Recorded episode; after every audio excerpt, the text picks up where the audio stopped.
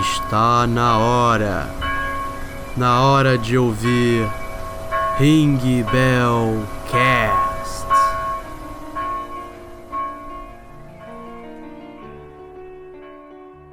Здравствуйте, drugs! Bem-vindos a mais um Ring Bell Cast. Dessa vez na Twitch. e esse aqui é uma parte 2 do podcast que eu e o Loen fizemos de Hunter x Hunter. Se você não ouviu a primeira parte, você quer ver a primeira parte até Yorkshin do anime, do anime do mangá, você veja pela primeira parte no Loen Talks, se não me engano também deve ter na Twitch ainda. E aqui a gente vai falar de Greed Island, Chimeras Ents e que sobrar resumidamente. Então, vai ter spoiler, obviamente, e estejam preparados. Mas o convidado, né? Fala aí, Loen. Sim, sim, sim, amigos, ele mesmo, o Samurai Digital, o herói do Ocidente, o homem depresso que venceu a TV e o jornal impresso, mas não venceu tanto assim, porque tá caindo todo mundo, mas enfim. Noem, tudo bem com vocês? Fala, 6K, como é que você tá, meu parceiro? Tudo bem, ainda, ainda, tá tudo certo, graças a Deus. E, pô, mais uma vez falando de um anime maravilhoso que é Hunter x Hunter.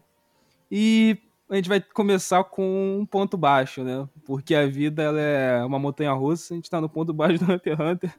Cara, vou falar que Grid Island, tá? Tinha tudo para ser meu arco favorito.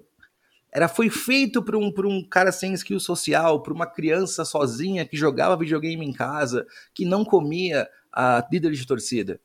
Porém, será que é o arco mais fraco de Hunter x Hunter 6K? Olha, eu não diria que é o mais fraco, porque o Exame Hunter, para mim, consegue. Não, não que nenhum arco eu vejo que é ruim. Só que eu vejo que o Green Iron se fudeu bastante, porque ele pegou metade de um arco sensacional e outra. E ficou no meio de um arco sensacional e outro arco também sensacional. Ficou no meio de Yorkshin, que, como gente já falou, né? Uma, pô, uma trama de suspense, máfia, tem toda a questão da Ryodan, a questão do Kurapika tendo que lidar com a vingança. E do outro lado, quimeras entes, né? Então não tem nem o que falar, cara.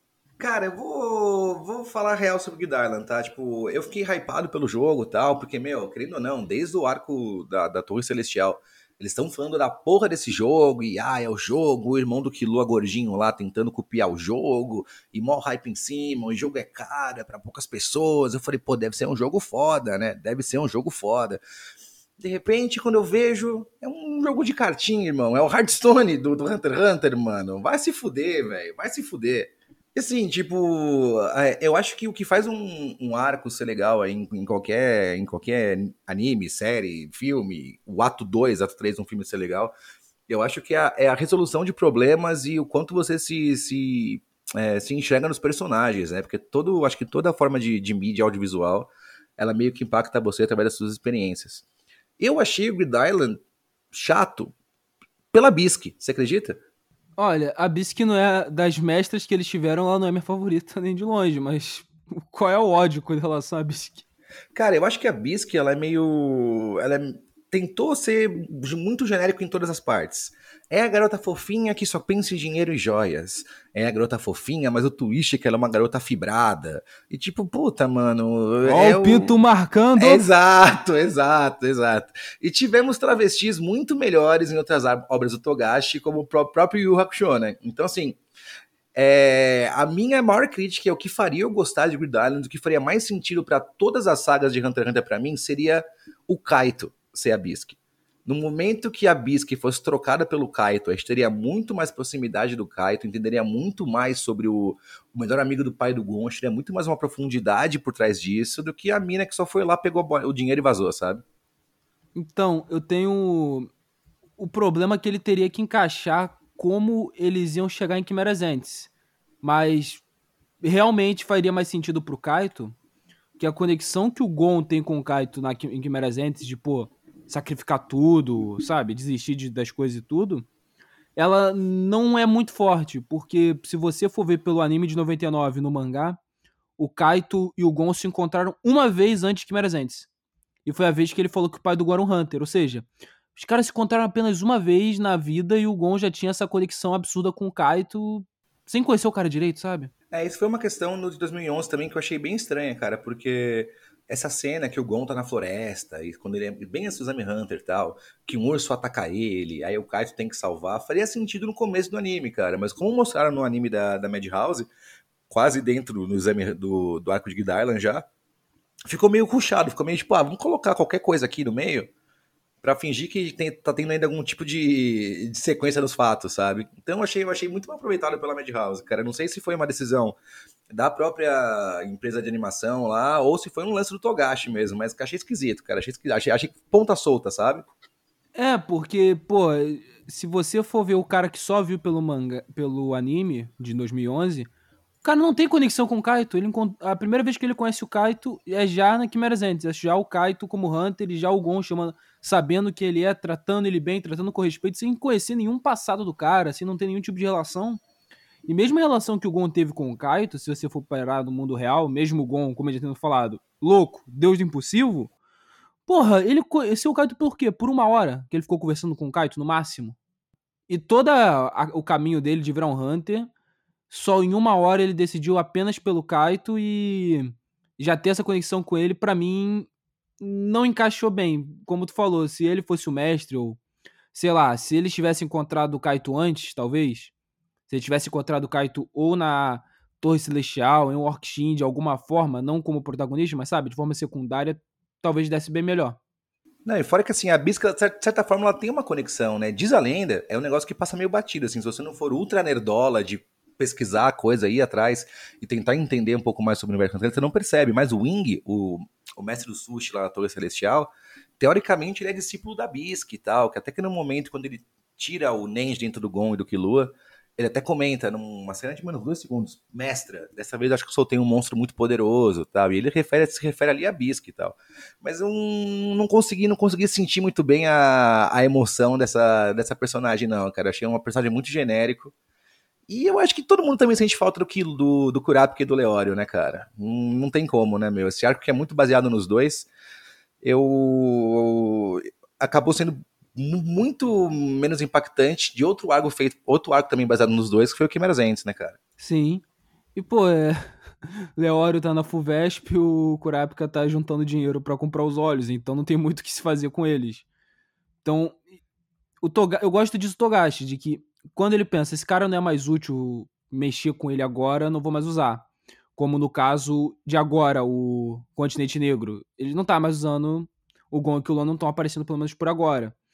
Mas ao mesmo tempo não tem a me... não é aquela mesma coisa, sabe? Não é a mesma coisa. Não, não dá tanta força no bagulho quanto daria, por exemplo, quanto poderia dar potencial. Não, e assim, eu, eu, tenho a impressão que o Grid Island ele é um grande um grande filler é, para mais um treinamento do Gon e do Killua.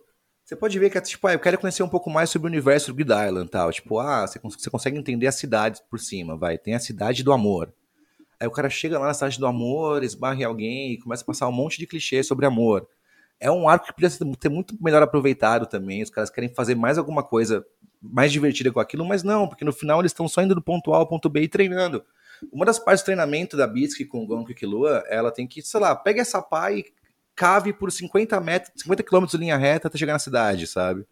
Os caras chegam lá, isso, agora volta. Tipo, é um treinamento muito clichê, mano. É um treinamento que, sei lá, é uma espécie de Genkai piorada. A Genkai, pelo menos, era cruel com o Yusuke, mas toda a crueldade da Genkai com o Yusuke tinha um, um zelo por trás, tinha algum, algum tipo de carinho do, pelo discípulo dela. Isso é isso que não tem, eu não sinto, não sinto ter, cara. Na ela tem é tipo, ah, eles são legais, né? Ah, eles se completam, legal, foda-se. Olha como eles têm um potencial muito forte. Não tem nem o, a afetividade de, pô, eles mereceram estar aqui. É, eu encontrei esses moleques, eles têm um potencial muito forte, vou treinar eles. Então, não dá pra tu ver tanta. tanta identificação dela com eles pra. Só que, ah, ela é uma mestra muito dura. Então, até nisso, como se o Togashi tivesse pensou, vou criar uma mestra aí, foda-se tudo, não vou. Sabe, não vou me esforçar tanto, quase como se estivesse guardando a criatividade pro outro arco, né? Não, com certeza, cara. Que, porra, a, a, vamos comparar a Genkai. A Genkai é mais ou menos a mesma coisa, tá? O Yusuke e o Kuabra estão subindo lá no. indo atrás de um, de um. Acho que é um assassino lá do mundo espiritual tal. Eles encontram a Genkai, beleza. Só que a Genkai, depois disso, ela vai criando uma relação com os caras muito boa. E até quando a Genkai fica gostosa, que tem aquele falso mistério de, nossa, quem será que é a mascarada? Não é a Genkai. Uh! E, tipo, mas consegue ir pegando a preço pelas atitudes dela, tá ligado? A Bisque não, ela entra e sai do, do Hunter x Hunter e não deixa nada, cara. Eu sou muito mais impactado pelo Wing e pelo Zushi do que pela, pela Bisque, cara. E eles tiveram o mesmo tempo de tela, e a maneira que eles treinavam, e a maneira que o, que o Wing ele treinou o Gon, ensinando o Gon de fato. Eu lembro que a gente até falou disso no, na primeira parte. Que ele falou que, porra, o Wing deu bronca no Gon. Falou, cara, tu não tá aprendendo direito, me escuta pra tu, pra tu ganhar, pra tu aprender a usar o Nen de fato. Então você via uma preocupação mais de dele sendo mestre. E tinha um pouco daquela e tinha um pouco da competição do Zushi, de pensar, pô, eu tenho que chegar neles, eu tenho que ser tão bom quanto eles e tudo. Então, é, tinha uma dinâmica bem melhor do que a dela de eu vou só treinar e foda-se. Não, sem dúvida, sem dúvida. Tanto que, qual que é a parte mais importante, a parte mais foda desse arco? É o jogo de, é o jogo de queimada. É você parar pra pensar, cara, quem são os personagens do jogo de queimada que mais te marcaram? Quem teve, quem tiveram as cenas mais legais do jogo de queimada? Gon, Killua e Hisoka. A Bisque tava no jogo. Ela foi eliminada ali do nada, foi para fora, fora-se, ninguém ligou. Ninguém ligou, cara. Aliás, já que tu falou do Hisoka, né? Como eu já tinha falado daqui, infelizmente a internet aqui deu merda. O Gon olha para qualquer lado já tem a porra do padalhaço. Gon vai no, sabe? O Gon vai no urinol, do lado dele tem um palhaço olhando, manjando ele. Todo lugar que o Gon vai até esse ponto é, porra, temos que conseguir a porra do dinheiro do para comprar o jogo. Tá lá o Hisoka. Pô, a gente precisa aí da Torre Celestial para ficar mais forte tudo. Hisoka. Exame Hunter, Hisoka. A porra do jogo tá merda do Hisoka. E, cara, é, é, e o melhor é a maneira que o Hisoka tá lá, né? Que o Hisoka tá lá para poder descobrir o Exorcista de Nen. Cara, eu gosto muito dessa, dessa dinâmica das, das aranhas, né, cara? Quando termina o arco de, de Yorkshin, né? O Hisoka tá com as bolas azul, né? Porque finalmente lutar contra o Crollo não conseguiu, porque o Crollo tava sem poder. Então, olha a ideia do cara. Bom, já que eu não posso matar o Crollo agora, eu vou sarar o Crollo para depois matá-lo. Porque quem vai tirar a vida, a vida desse filho da puta sou eu, o palhaço da morte. Então, ele entra no jogo com o nome de Crollo Lucifer no, no livro e vai pro Grid pra achar esse tal de Exorcista de Nen, que eu acho, de verdade, é o sub-arco mais divertido de Grid Island. Tipo, ninguém ligou muito pro, pro jogo e pra ganhar ou não, e tá todo mundo meio que, tipo, ah, indo por osmose ali, esperando acontecer alguma coisa, sabe? Mas quando entram as aranhas, quando entram, principalmente aquela cena que o Gon consegue achar lá o Razor naquela ilha lá, que ele tem que fazer aquele jogo de dodgeball, e as aranhas chegam pelo mar, né? Elas não chegam pelo, pelo, pelo próprio jogo, né? E o, e o Razor meio que manda eles embora, tal, e meio que reconhece os poderes dos caras, sabe? Então acho que ali é um, uma das cenas mais legais, cara. E, cara, o Razor é um personagem muito interessante a forma que o Jing. que o Jing encontra amigo, né? Jing encontra, pega o Noia na rua, o cara que tá pensando condicional, alguma coisa assim, e fala: Cara, tem um maluco maneiro. Entra aqui no, entra aqui no squad.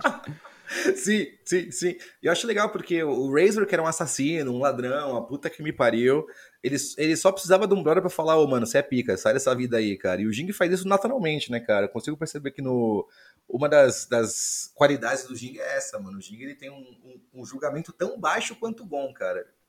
Olha, e o, o Jing é maravilhoso, né? Que tu até mandou o bagulho da questão da mãe do Gon, né? Então, cara, vamos falar, vamos falar. Pra quem não conhece o Grid Island, né? Ele, é, ele é um jogo de cartas, né? Esse jogo de cartas, ele tem. Hum, eu acho que são 100 cartas não, são 100 específicas é, e 40 de magia, sei lá, e umas de mestre. Tem umas 150 cartas tal. Entre essas cartas do Grid Island tem uma carta chamada O Seguinte, é a carta 7S10, ela chama Pedra da Gravidez, ou Pregnancy Stone, né? Como é que funciona? Se você carregar uma pedra pesando 7 pounds, eu nunca sei fazer a conta de pounds e quilos, você manja, 6K? Ah, um pound, se não me engano, é 2 quilos e alguma coisa. Se não me engano, é mais ou menos isso. Tá, então deve ser um, uma pedra de uns 15 quilos. Por um mês, você fica grávida, mesmo se for homem. E você pode escolher o sexo do seu filho se você carrega a pedra homem ou a pedra mulher. Olha que loucura, olha que loucura. Então o que eu acho que aconteceu, cara? Como o Gon, na, no finalzinho do arco de, da Torre Celestial, o Jing fala, quer saber sobre sua mãe e tal, se você quiser você continua ouvindo, e ele muta a parada. Tem uma teoria rolando forte aí no, no fandom de Hunter x Hunter que, na real, o Gon não tem mãe. O Gon é uma pedra que o Jing criou dentro do Grid Island pra começar para poder ter um ter um, um primogênito, né, cara? E faz sentido, porque se é pra pensar, as primeiras vezes que a gente vê o Jing com o Gon no braço, é só em Grid Island, cara. Não é na, na, Ilha da Baleia, não é em nenhum outro lugar, mano. Do nada ele tá na ilha com o bebê e é o Gon e, mano, foda-se, é isso, sabe? Eu até tinha te falado, né, que o, o Jing ele tem uma coisa que eu gosto bastante da personalidade dele, na hora que ele fala com o Gon lá, se não me engano, no mangá, que é junto da frase dele lá de que o que importa não é o caminho, não é a sabe, não é o objetivo, mas sim a viagem que você teve, né, o caminho que você chegou para aquilo, que ele fala pro Gon, Gon pergunta o que que você quer, qual é o seu objetivo, ele, é o que eu não tenho. Cai perfeitamente. Ele sim, pensou, sim, pô, sim, sim. quero é um boneco. Cara, é a cara do Jing, tipo, puta, não posso engravidar, né? Pô, mas eu quero engravidar, não tenho isso. Como é que eu engravido aí? Vamos lá, vamos lá, vamos lá. Vamos lá. Como eu descubro uma brecha no game? Eu estudo a plataforma, o cara está estudando a plataforma, pega lá e fala, pô, eu tenho como fazer uma condição de NEM que consegue fazer eu ter um filho, então vou fazer isso aí, no jogo de carta. E outra coisa que corrobora muito essa, essa teoria é que é o seguinte: quando você entra em Grid Island, você tem um livro, nesse livro aparece todo mundo que você encontrar por ordem, aparece o nome da pessoa, né? E a primeira pessoa que o Gon encontrou no livro, é, dentro do Grid Islands, que tá marcado no seu livro, é o, é o Kaito, né? E quem mais estaria junto com o, com o, com o Jing na hora do parto? Caetão, mano. Tenho certeza que é o Caetão que, que tirou, tirou a placenta do, do, do Gon ali, velho. É que também Por isso a conexão, né? Sentido, exatamente, exatamente. O cara, não, o cara, o cara protege, protege o Gon, mano. O cara fez a porra do parto do Noia na rua, cortou o cordão umbilical da Noia no meio da, da Cracolândia. Você pega preço pela criança, velho. Não adianta. Cara, aí nisso tu vê, o Jing, ele não é um filho da puta por abandonar o Gon, mas pelo tudo resto. Exato, ele é o filho da puta por pegar uma pedra, engravidar uma pedra, soltar a pedra no mundo, fugir. E, mano, e fazer isso a porra de um jogo sádico para reencontrar o filho, né, cara? Então, porra. Lado positivo, não paga pensão, né? porra, próxima, próxima vez eu pego uma pedra, irmão. Pega uma pedra que seria minha vida estaria muito melhor. Imagina a pedra lá na vara de família. Imagina. do lado Kaito, do outro Jing. Pensão, mano, maravilhoso. E, cara, toda a questão também do, do Grid Islands é. Isso foi até o Jovic do, do Brominho. Um abraço pro Jovic. É, ele falou uma coisa para mim um dia que ficou muito na minha cabeça, cara. Eu sempre tive muitas críticas a respeito do vilão desse arco, né? Porque quem não é o Bomber lá, e a galera que quer, que quer ganhar o jogo, bababá, que se encostar alguém explode, bibibi. Eu sempre achei um vilão ultra genérico e foda-se, sabe? Tipo, um, um, vilão que tentou ser Ed e um vilão que não tinha muito motivo a não ser o financeiro, sabe? Então, tipo, mano, boring. Mas na verdade, é, esse vilão, o, o Bomber, ele é uma pessoa feita para mostrar o poder destrutivo do NEM que a gente só viu, sei lá, o Hisoka e a Trupe Fantasma usando o Nen pra maldade, que são vilões consolidados, sabe? Então eu acho que ele quis mostrar que o Nen é muito mais perigoso do que, o, do que parece, sabe? E tem outra coisa, né? Que ele é meio que traz um paralelo de que ele ganhava qualquer um que jogasse aquele jogo de forma honesta, como o Killua, teria ganhado aquele jogo. Fosse minimamente forte tudo. Ele é meio que a prova de que, pô, tu tentou matar os outros na sacanagem, fazer isso, fazer aquilo. Cara, tu não ia ganhar o jogo. Você tem que ganhar sendo honesto mesmo. Porque aquele jogo, se você for analisar bem como um card game e tudo, como um JRPG, não seria um jogo tão difícil assim. É, cara, eu, eu, eu concordo, eu concordo. Mas eu. A parte da, do Guild que eu acho muito que eu acho interessante é que, tipo assim, pô, o jogo tá rolando aí há sei lá quantos mil anos aí que tem, o jogo tá rolando e ninguém nunca, nunca terminou, sabe? E grande parte aí do, dos motivos que eles não terminaram é porque as cartas mais difíceis de serem conseguidas, né, que o Gon conseguiu com o Killua, é, precisavam de é, trabalho em equipe e de doação, né, cara, de, de, desapego, né. Tanto que tem uma cena que o Gon, ele, o Gon e o eles estão, acho que numa, num, num tempo dos monges, não é? E aí os monges estão fodidos, sem grana, estão meio que passando fome, e aí os caras dão para ele toda a grana que eles têm, as cartas que eles têm, para ajudar uns caras que eles acabaram de conhecer, e nisso eles conseguem uma das cartas mais difíceis do jogo tal. Então eu acho que grande parte da ganância dos Hunters, né? Grande parte da, da desse sentimento é, egoísta mesmo, né, cara, que todos os Hunters têm. É um dos motivos que só um cara como o Gon, totalmente desapegado de tudo, perdeu tudo morando em Grid Island, conseguiria fazer essa coisa com alguém. Sim, e, pô, isso aí mostra que. Porque o Hunter é um caçador, né? Então, o Jing fez um jogo completamente antipático, mantido e perfeito do que seria ser um Hunter. Que depois a gente percebe que o Hunter é o cara que só se mete em merda, só se mete em furada. o cara se mete num. No Quimeras Entes é o perfeito disso. Então, pô, Tu chega lá na hora e tu vê que para tu ganhar um jogo tem que jogar de maneira limpa, sabe? Sendo 100% honesto, 100% sem nenhum tipo de maldade, é uma coisa que choca bastante, né? E, pô, tu vê o Gon e o Killua que são. Principalmente o Gon, né? Que é completamente antes do Hunter, ele não quer ser Hunter por ser Hunter, que é pra entender. É, é como se fosse. O cara realmente fez o jogo pro Gon. Ninguém mais poderia ganhar aquilo se não fosse o Gon. Fez. Pior que fez, meu, pior que fez. Aí também nesse. Dentro do Guild né? Tem, falando em Gon, em Killua em geral, eles treinam bastante os outros estilos de Nen, tá? Eles conseguem perceber mais algumas técnicas que eles conseguem misturar é, dois tipos diferentes de habilidade e tal, e começam a criar meio que seus golpes e assinaturas, né? Nesse momento, o, o Killua começa a desenvolver também os seus ioiôs judaicos, né, cara? O que você fala sobre os ioiôs judaicos do Killua, meu amigo 6K? Mano, o ioiô que derruba a live, que derruba a tweet dos outros, né? derruba a tweet do pessoal. Complicado, mano. Cada ioiô tem 6 quilos, tá? 6 quilos é uma, uma, é, uma, é uma pancada forte. É uma pancada forte, é uma pancada forte. E aí o Gon, ele inventa a porra do golpe mais nada a ver da história. Eu acho o golpe do Gon, a assinatura, uma merda. Eu acho, tipo, o Joaquim Pô, vai se fuder, né, família? Os caras estavam muito sem ideia, mano. Vai se fuder. E porque assim, é tão simples, tão que combina com o personagem, mano. Mas eu não consigo acreditar do cara que criou o Leigan, o cara que criou tanto golpe foda, o cara que criou as correntes de julgamento do Kurapika, é a puta que me pariu, falar, ah, pro Gon mete um Joaquim Pô aí que se foda. Então, eu tenho uma teoria que ele perdeu o Nen, né? e agora meio que rebutou, que ele vai ter que criar outra habilidade. Eu acho que o Togashi pensou assim, porra, o golpe ficou uma merda, eu vou resetar o Nen do moleque pra eu poder pensar em outra coisa mais maneira. Eu consigo ver um pouco disso. Cara, eu, eu, eu realmente espero, mano, porque assim, o Teoricamente, ele tem a palma da mão, né? Que é o papel que sai voando uma magiazinha. Ele tem a tesoura que ele usou uma vez contra uma formiga XYZ no, no, no arco das formigas. E o Joaquim Pô, que, mano, é 45 minutos para puxar o golpe, velho. Que porra é essa, mano? O cara não vai embora. Ande pra fora do range do soco do gol, mano. Saia correndo, sabe? Não, mas tem uma coisa que é interessante, que o Togashi, mesmo com um golpe de assinatura merda, ele consegue criar cena interessante, como aquela da, da luta dele do Knuckle com o Chute que o Gon luta com o Knuckle, né? Que o, ele usa o golpe porque dá para ele desarmar. Pro cara ficar tenso no braço do Gon, de, pô, ele tá carregando o golpe, ficar me afastando. E conforme ele controla a luta a partir dali. Ou seja, dá pra tu criar algumas coisas com aquilo. Que enquanto o cara tá lá preocupado com o golpe do Joaquim Pô, ele dá um chute no cara.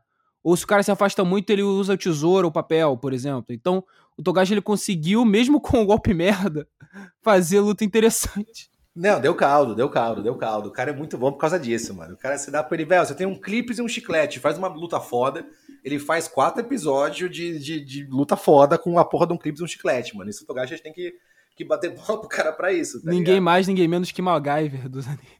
Exato, exato, exato, exato, exato. E aí, cara, o, o Guidarand começa nesse ritmo assim, meio parado, meio puta, mano, eu tô aqui no, na correria, tentando pegar 100 cartas, e fica aquela coisa, tipo, ah não, agora você e o Killua tem que parar aqui e treinar. Nesse, sei lá, nesses 6, 7, 8 episódios, tem momentos muito bons que não necessariamente condizem ao arco de Guidarand em si, mas, tipo, as coisas que estão acontecendo no mundo lá fora, né? Pra mim, uma das partes favoritas desse, desse arco para mim é quando o Killua vai finalmente fazer o Exame Hunter, cara. Que é tipo, ah, eu tenho dois dias aqui de, de tempo, eu vou lá fazer o Exame Hunter esse ano, que se foda. E o Killua vai.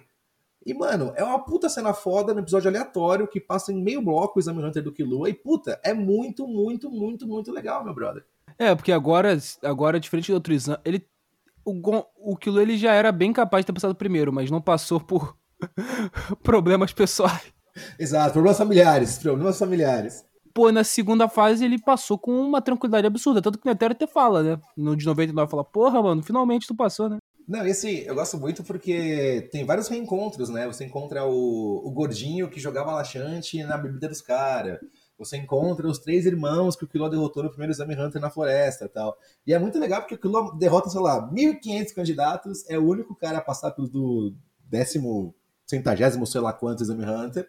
E, cara, ele, tipo, ele saiu à tarde para não poupar tempo, tá ligado? Ele, ah, já volto aqui, vou resolver um BO. Vai lá no centro, faz o RG, volta e tá licenciado. O pai tá on e roteando. Se o documento faz equivalência do curso. sim, sim, sim. Faz sim. equivalência e tá pronto lá pro Exame Hunter. Já é um Hunter honorário. E eu gosto que nesse momento também, né, o, o Gon, como, como você, você passa por várias pessoas ao longo do Guild Island, por quem você passa, fica, fica o seu nome marcado no livro, né? E nesse, nesse momento que o, que o Kilo tá fazendo o exame e tal, e que ele volta, Gon percebe, porra, eu encontrei esse cara aqui, ó, Crollo Silver. Ele tá aqui, tá todo mundo, puta, as aranhas estão aqui dentro, fudeu, é o Crollo, não, mas o Crollo tá sem nem. Como é que ele entrou e bababá. Aí você percebe que quem entrou com o nome de Crollo Silver foi a porra do Hisoka. Porque assim seria mais fácil de entrar gente para matar ele e de entrar gente para tentar achar a porra da exorcista de Ney, mano. Olha o nível de psicopatia do, do Hisoka, cara. Hisoka é igual aqueles. Não sei se tu já viu aquele seriado, aquele. Eu acho que tinha na MTV que era aquele Catfish. Sim. Hisoka meteu um Catfish no gol. Cara, meteu. Nesse momento, eles, eles pegam uma carta Company, né? Que é uma carta que você fala, puta, a Company.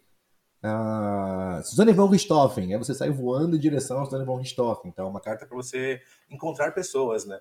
E eles encontram Hisoka tomando banho, de cabelo para baixo, de pau duro. Que cena desnecessária. Puta que me pariu, Togashi. Não! Com a Bisque manjando a rola do cara ainda. Só pra deixar a cena mais desconfortável. Não, é tipo, é, é, são dois minutos que não precisava ter. Não precisava ter, você fica sem graça, você acha nojento. Como se não bastasse, ele vai atrás das crianças, olhando o rabo delas, que eles ficam incomodados quando falar, vai na frente que soca. O cara fica com. O cara fica pau durado. Cara, o cara fica aroused pra criança. Mano. Totalmente desnecessário, totalmente cringe. Obrigado, Togashi. E o, o, me, o melhor, você, o pessoal que finalmente percebeu, né? Que o Hisoka é pedo.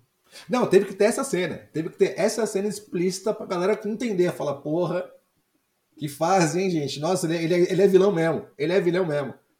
Não, o, o melhor é o pessoal que tentou cancelar um personagem de anime. Não sei se tu viu essa porra.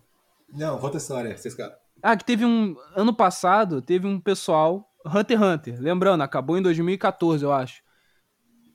2015, 2016, 2017, 2018, 2019, 2020. Beleza. Seis anos sem Hunter x Hunter. O que um, uma, uma mina lá de cabelo colorido fala. Isso que é pedófilo. Como vocês gostam de Hunter x Hunter? Mano, garota começou a problematizar moleque de avatar de anime com a foto do Hisoka. Cara, eu acho, eu acho bizarro que assim. É, vamos lá, eu vou, eu, vou, eu, vou, eu vou não tratar isso como loucura, eu vou analisar os fatos friamente, tá? Bom, fato número um: é um desenho em 2D, não existe. É literalmente isso, você está cancelando o inexistente. O inexistente. Beleza. O Hisoka, é, eu não acho que ele, tipo. Uh, seja 100% um cara numa van branca na frente de uma escola com um saco de bala. Mas é um cara esquisito, é um cara estranho, é um cara esquisito. Que você não quer, você não vai. É o cara que, pô, chega perto dos seus filhos e você afasta. Exatamente. Você não deixa o cara na sua casa à tarde sozinho e vai na padaria do Chile lá com as, com as crianças, tá ligado? É o cara que você dá um tchauzinho da janela de casa e fala: opa, beleza? E essa é a sua relação com o personagem. Mas a galera, ela quer, cara, não adianta. O pessoal vê uma oportunidade de ser bonzinho na internet. Eles são, cara. Eles simplesmente são, porque é fácil. Porque assim, como eu posso me deixar de me sentir um merda completo? Eu já sei, eu vou falar que eu apoio uma coisa super simples que todo mundo vai me aplaudir. Eu vou chegar e falar, gente, estupro é errado. Todo mundo, isso aí. O estupro é errado. Uhul! Então, assim, é um posicionamento fácil que dá retorno, mano. Personagem de um pô de um desenho de um desenho de mentira, de um mundo de mentira. Paulo Guedes, por favor, acabe com o desemprego, Paulo Guedes. Não, o pior dessa merda é que Beleza, ela, a garota fez uma mega thread falando, porra, o que é pedófilo, né? Não sabia que, que ela espera? Espera que o Ministério Público, a Polícia Civil, vai mandar um mandato de prisão pro Togashi no Japão? Ela espera um bagulho desse? Não, é o que ela quer? Ela quer que pare, pare, de, pare de passar, assim, parem de passar. Quem viu vai esquecer o desenho, sabe? Tipo, vai sumir dentro. Não dá, velho. Não dá, entendeu? Não dá, não dá, não dá. Só que aí fala o livro Lolita, por exemplo, que é um dos livros mais clássicos da literatura mundial. Não é cancelado por quê? Porque é feito por a porra do esquerdista, caralho. Vai se fuder. A, a regra dos caras é muito, é muito imoral, velho. É muito imoral. Foda. Esse mundo que a gente vive tá ficando cada vez mais louco conforme o tempo. Não, de verdade, cara. Tipo, tá, eu, eu tô cada vez com mais dificuldade de conseguir curtir qualquer coisa. Porque, cara, é muita encheção de saco pra tudo o tempo inteiro, velho. O tempo inteiro, mano. Pô, eu vi ontem no. Vai ficar datado, mas foda-se. Eu vi o bagulho lá da, do Big Brother. Uma pessoa falou: um homofóbico, uma inimiga da saúde e uma nordestina. Nós sabemos quem é que vai ficar. Óbvio que o inimigo do MS. Assim, caralho, não é possível que o pessoal tá pegando posicionamento político na porra de um bagulho que é pra ver o pessoal bêbado brigando na porra de um programa. Não, eu vi uma galera assim, ai fulana, vem cortar, vem furar a pandemia aqui fora. Gente que já furou a pandemia comigo. Mentindo, assim, pra ganhar like, tá ligado? Tipo, ai, porque a saúde. A pessoa tá viajando agora. Ai, vai se fuder, caralho. Vai se fuder. Tipo assim, então assim, cara, não importa nem o que você faz. O que importa é você fazer escondido e você na internet ter essa, essa casca, tá ligado? Puta que pariu, mano. Que bagulho chato, velho. Que bagulho chato. Mas voltando pro Hisoka Aroused, né? Cara, aí lembra que nessa parte o Killua, tem um, que é interessante que tu vê a forma que o Killua e o pessoal pensa, né? Porque Hunter x Hunter, a gente até falou que é um anime muito que pega o psicológico dos personagens. Porque o Killua ele pensa, o que o Hisoka tá fazendo aqui? Por que ele tá aqui? Ele começa a raciocinar e pensa, pô, o nome, Kurolo Lucifer, ele tá aqui por causa disso. Ele literal, o, ele decifra, ele, ele decifra o que o Hisoka tá fazendo antes de qualquer outra coisa. Sim, essa cena é muito legal, é muito legal. Então tu vê que o treinamento de assassino realmente valeu a pena, né? Porque, pô, o cara tava ligado já. Pô, o que, que ele tá fazendo aqui?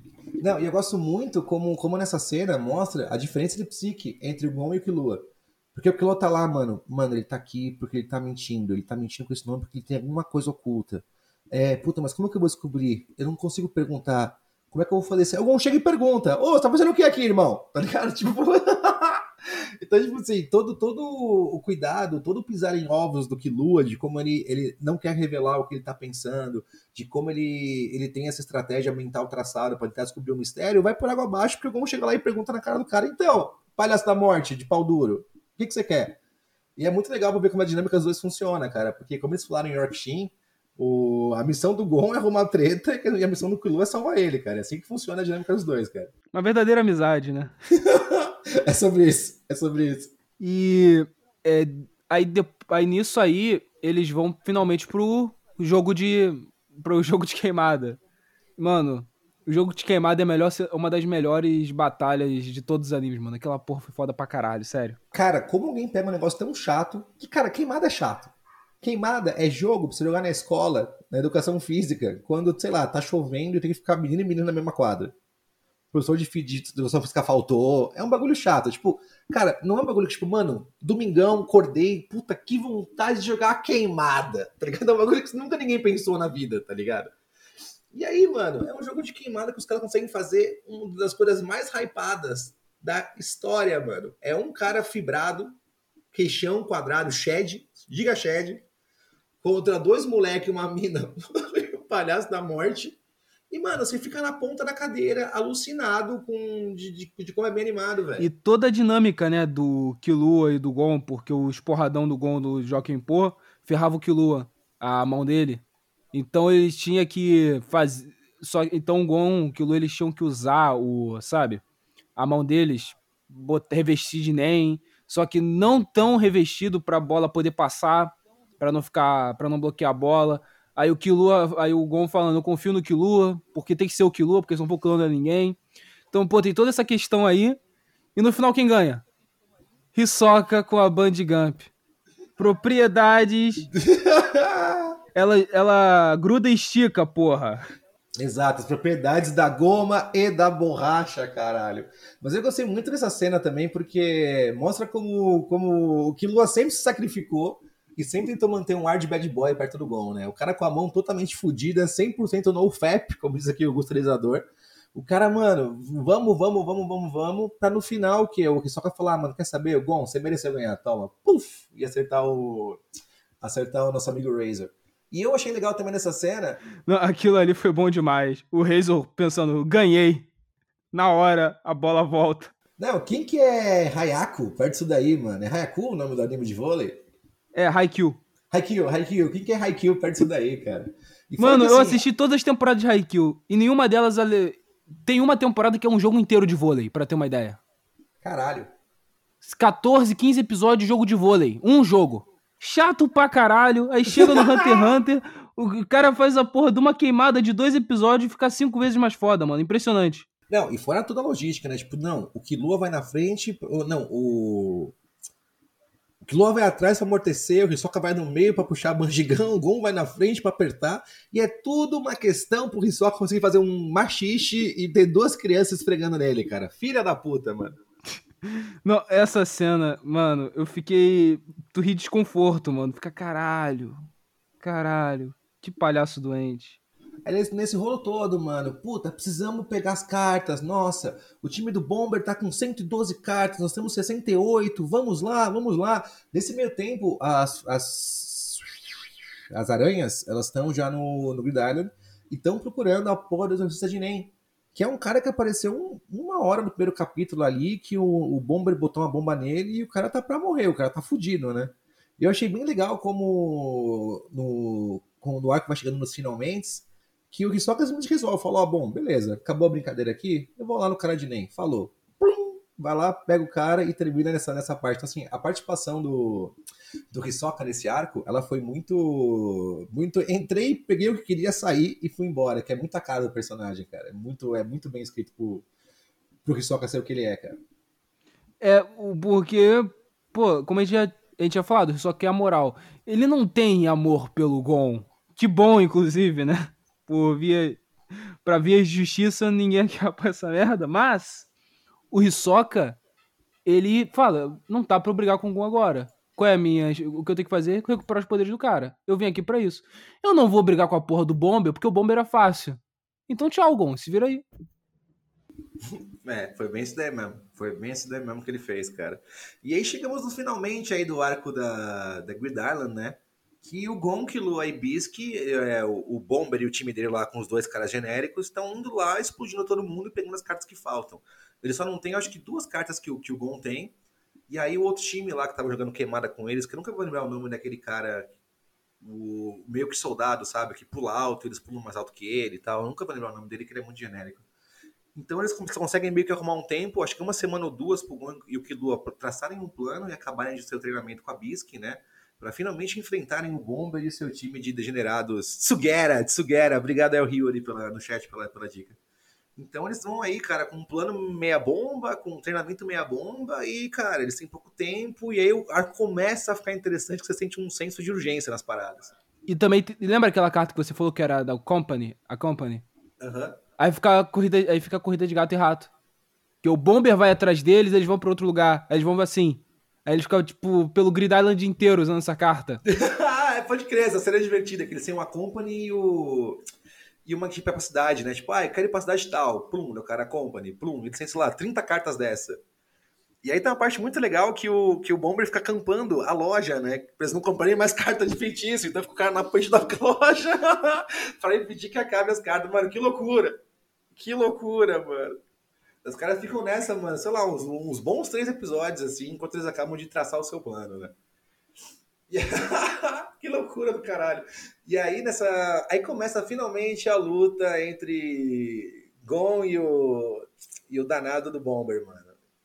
Porque as outra, a luta do Killua, tu vê que o Killua tá só se divertindo, mano. Tá lá batendo lá com o Yoyo Judeu, batendo no cara, usa o poder dele um pouco, porque o poder dele é, como ele é transformador, ele não consegue gerar eletricidade, ele precisa de uma fonte de eletricidade pra ele poder usar. Ele ganha do cara sem nenhuma dificuldade. A Bisque, fibrada, mete porrada no, no cara. E a luta que importa é do Gon. Cara, essa luta do Gon, eu vou te falar que é o seguinte, é, me surpreendeu muito. Porque eu tava, tipo, mega. Puta, que. Sabe, tipo, meio pau mole, assim, tipo, ai, vamos ver esse arco aqui, que fim que dá. E eu achei a luta com o Bomber uma puta luta, mano. Eu não esperava que ia ter essa. toda essa ramificação, tá ligado? Tipo, de. Eles basicamente treinam com a Bisque, né? O, o jeito de utilizar melhor o NEM e conseguir usar o, o NEM pra proteger certas partes do corpo, pra aumentar ataques de outra tal. Então é meio que um, que um intensivão de como utilizar melhor o seu NEM. E aí, cara, com a briga com o Bomber tal, o, o momento que o cara começa a agarrar os dois braços do Gon e começa a querer explodir os braços do Gon, você nunca imaginaria que o Gon seria louco bastante pra sacrificar um braço pra acertar um chute, mano. Que moleque 13 das ideias, velho. Deus do impossível. O moleque é louco pra caralho. Por isso que precisa de um amigo igual o Killua pra salvar a pele dele, né? Que, cara, eu lembro que eu fiquei. Só aquela cena ali eu fiquei em choque. Falei, cara, não é possível que, o- que o cara fez isso. Não é possível que o Gon fez isso. Aí, pô, e tu vê ele fazendo. E tu vê que a maneira que as cartas. que ela, nu- na batalha de Ela nunca é tão explorado o uso das cartas, mas nessa batalha o Gon ele ganha principalmente por causa do uso da- das cartas. O cara foi preparado, frio calculista e fez o buraco, prendeu ele, sabe? Toda a estratégia que ele fez utilizando as cartas foi muito foda. Cara, foi. Foi. Eu não consigo. É, tipo, eu não consegui. Eu não esperava o, a reviravolta que deu. Eu não imaginava que a porra de um, de um vírus de gasolina ia mudar tanto assim o rumo da batalha. O Gon perdeu o braço e, e o cara ter tropeçado e não ter tomado o Joaquim Pô na cara também foi uma, uma baita de uma, de uma reviravolta na luta. E o Gon 100% pistola, esmurrando o cara pra dentro da pedra. Puta que pariu, mano. Muito, muito, muito, muito bom. E o Gon sabia a merda que ele fez, ele sabia que ele não tava segundo plano, porque ele só queria dar um murro no filho da puta, mano, pra testar a sua força. Aí eu penso, valeu a pena, mano, o cara ficar com o braço todo cagado, todo fudido. E como gosta de perder teco Gon, hein, mano? Perde braço, filho da puta, hein? Puta que pariu, mano. É do espírito, é ossos do ofício do cara. Ele pensou, porra, né? Acontece. Pô, o convênio do, o convênio do Hunter, né? Já vem lá na cartinha, sabe? Não, mano, loucura. Loucura, loucura, que loucura do caralho que foi essa luta. Aí, beleza, mano, terminamos a luta, conseguimos pegar as cartas. De repente vira um show do milhão, toca uma sirene sem responder 100 perguntas sobre Grid Island. Tipo, ninguém lembra. Eu não lembrava de nada que eles perguntaram ali, só o Gomes sobre essa merda. Só, o Gol foi a única pessoa que gostou dessa merda desse jogo. Sim, sim, ninguém ligou pro jogo, só o gol, só o gol. E aí ele ganha o jogo, tal, consegue a última carta, que é a benção do imperador, sei lá se o nome é esse mesmo. Até a última pergunta é sobre o nome da carta, que eu achei genial, porque ninguém lembra. E aí, mano, beleza, ó, bom, você ganhou, você juntou todas as cartas, você vai ter agora direito a entrar aqui no, no grande castelo dos programadores e no Vale do Silício, né? Vai ter aqui no Vale do Silício e você vai, vai ter aqui uma reunião com quem criou o jogo, beleza? Beleza, o Gon vai lá. Nesse momento tem uma das cenas mais legais, que é a comparação da casa do criador do jogo com a casa do Togashi, daquela foto clássica, meu amigo 6K. ah, sim, essa é muito bom, é muito maneira. Cara, pra quem não conhece, coloca no, no Google Togashi Room, Bedroom, lance assim. Mano, o cara, sabe aquele meme do Pateta? Damn bitch, you live like this? Que tá uma mina numa casa toda suja, imunda. É o quarto do Togashi, mano. O maluco com um saco de lixo preto, de sujeira. Mano, pra tudo quanto é lado, pra tudo quanto é lado, mano. Puta que me pariu, que nojo! Olha, cara, eu não sou a pessoa mais asseada do mundo, mano. Mas puta que me pariu, velho. Puta que me pariu, mano. Cara, eu me identifico, pô. Quando tem prazo apertado, não se preocupa muito com isso, não. Mas, mano, nojento, nojento. E aí a Madhouse conseguiu fazer uma forma muito legal de mostrar ali um dos, dos criadores do jogo tal, também no quarto todo sujo. E eu achei uma baita homenagem ao cara, sabe? Tipo, é belíssima sujeira, meu amigo. Belíssima sujeira. E na vitória ele eles podiam usar duas cartas, né? Que é a que o Gon usa pra recuperar os braços e do a Company. Que ele fala, porra, finalmente eu vou achar o meu pai, aqui tá o nick dele no jogo, vai. Aí o Jing, Jing Não, não, não, não, Vamos, vamos falar direito, vamos falar direito disso. Vamos falar direito disso. É, no primeiro, o primeiro sol que o Gon encontrou era o, era o Nig. Porque ele achou que era um anagrama de Jing, né? Então falou, pô, meu pai não vai botar o nome de Jing, ele vai botar o nome de Nigo. E aí tem uma das cenas mais mágicas da animação japonesa, que é o Gon com um card na mão, que é o seu N-Word Pass, gritando, Acompanhe o Nigo! Obrigado, Hunter x Hunter, por isso. Cara, sendo maravilhoso. Aí tem um rolo todo que só pode usar uma carta restrita, só que na verdade o Gon usa uma carta de transformação para transformar essa carta numa, numa carta de magia, uma carta falsa, para quando ele sair do Grid Island ele poder utilizar é, essa carta de, de Accompany, bababá, tudo isso para poder encontrar o pai, mano. Então, assim, quando, quando a Bisque tava lá, ah, me dá essa safira foda aqui que a mãe vai ficar. Vai viver de renda. Rentista safada já, a Bisque. Ah, vou aqui que eu vou. Viver de juro, filho Viver da de puta. juro, exatamente. Vai alugar, vai alugar casa na, pro, pro, pros caras, alugar a casa dos fundos pros caras pra, pra morar. O Kilu, ele não faz nada, ele fala, Gon, pega essa merda, eu não gosto de nada mesmo, gosto de você, gostoso. Faz o que você quiser nessa merda. E o Gon faz essa, esse mandrake aí com as cartas. E, velho, foda-se, eu vou atrás do Nigo. E ele vai. E com isso, amigos, terminamos o arco de Good Island e começamos o arco das formigas quimera. O melhor arco do anime Já, não, o arco de Formigas Quimera, pra mim, é o melhor arco de Hunter x Hunter. É, é, um, é um pouquinho acima de Orkshin, sendo bem sincero. Mas, cara, antes de começar o arco de, de Quimeras, obviamente o Jing colocou Nig 04, né? Nig 07, alguma coisinha. Exatamente, exatamente, exatamente. Pô, o Gon também não, o Gon nunca jogou videogame, não sabe que tu tem que colocar um número, tem que colocar isso. Muita gente colocou Jing. Quero ver pegar o pai, quero ver pegar o pai. O, o cara, o cara é criado na internet, não pega nem funeira, dois VPN, três a puta que me pariu, não pega, não pega. Não pega, porra, não pega. O Ministério Público não pegou, tu acha que o tu acha que o a Company pega, porra? Tu acha nem que nem pega? Pelo, respeita a história do cara, pelo amor de Deus. Pô, o cara é Hunter classe S, pô. Aí ele finalmente encontra. Ele. É, cara, a cena é muito anticlimática. Que tu pensa, porra, finalmente achou o pai, né? Finalmente achou o pai. E é quem? É o Kaito. Eu gosto muito como eles torturam a gente, né? Que tipo, mano, ele usou a Company, a Bisque quase chorou. Nossa, eu gosto muito de vocês. Não, se eu for levar alguém pro meu pai conhecer, vai ser o Kilua, porque o Kilua é o meu melhor amigo e a força da amizade. Aquela música você fala, puta, é agora, mano. Eu, eu vi 86 episódios, é agora. Aí o cara chega no mato, assim, tá só o, o, o só o cap do cara, só o cap do cara, assim, com a cavarinha de pesca tal. Eu falei, puto, Gon pesca também. A primeira cena do Gon, ele com a vara. Você fala, puta, é agora. Aí sobe a música de, de término do, da, do anime. Você tá com, com os dois, com as duas mãos abrindo o cu. Fala, é agora, é agora, é agora. Chega aquele narigudo filho da puta. Falei, Gon, que depressão. Não, cara, o Gon, ele ficou. No anime não mostra, né, a, a cabeça do Gon, mas ele deve ficar com uma cara muito de merda, de caralho. Filha da puta. Não, e o Kaito ele já vira, ele já vira dando bala em formiga. Ele já vira dando bala em formiga pra já sentir o drama. Assim, ele chega, tipo, descarrega 12 no, no formigueiro, foda-se. Foda-se, foda-se. Não, que eu sou. eu sou da, sou da ecologia. Tá, tá, tá, tá, tá, tá, tá, das formigas. Ah, vai morrer todo mundo. Tô indo pro inferno. Fudeu. Você fala, caralho, calma, irmão. Eu acabei de perder o meu braço. Não faz nem 15 minutos. Eu queria achar meu pai. Eu já tô em outro rolo, mano. Puta que me pariu, Hunter Hunter. Aí entra no trabalho do Hunter, né? Que o Hunter é.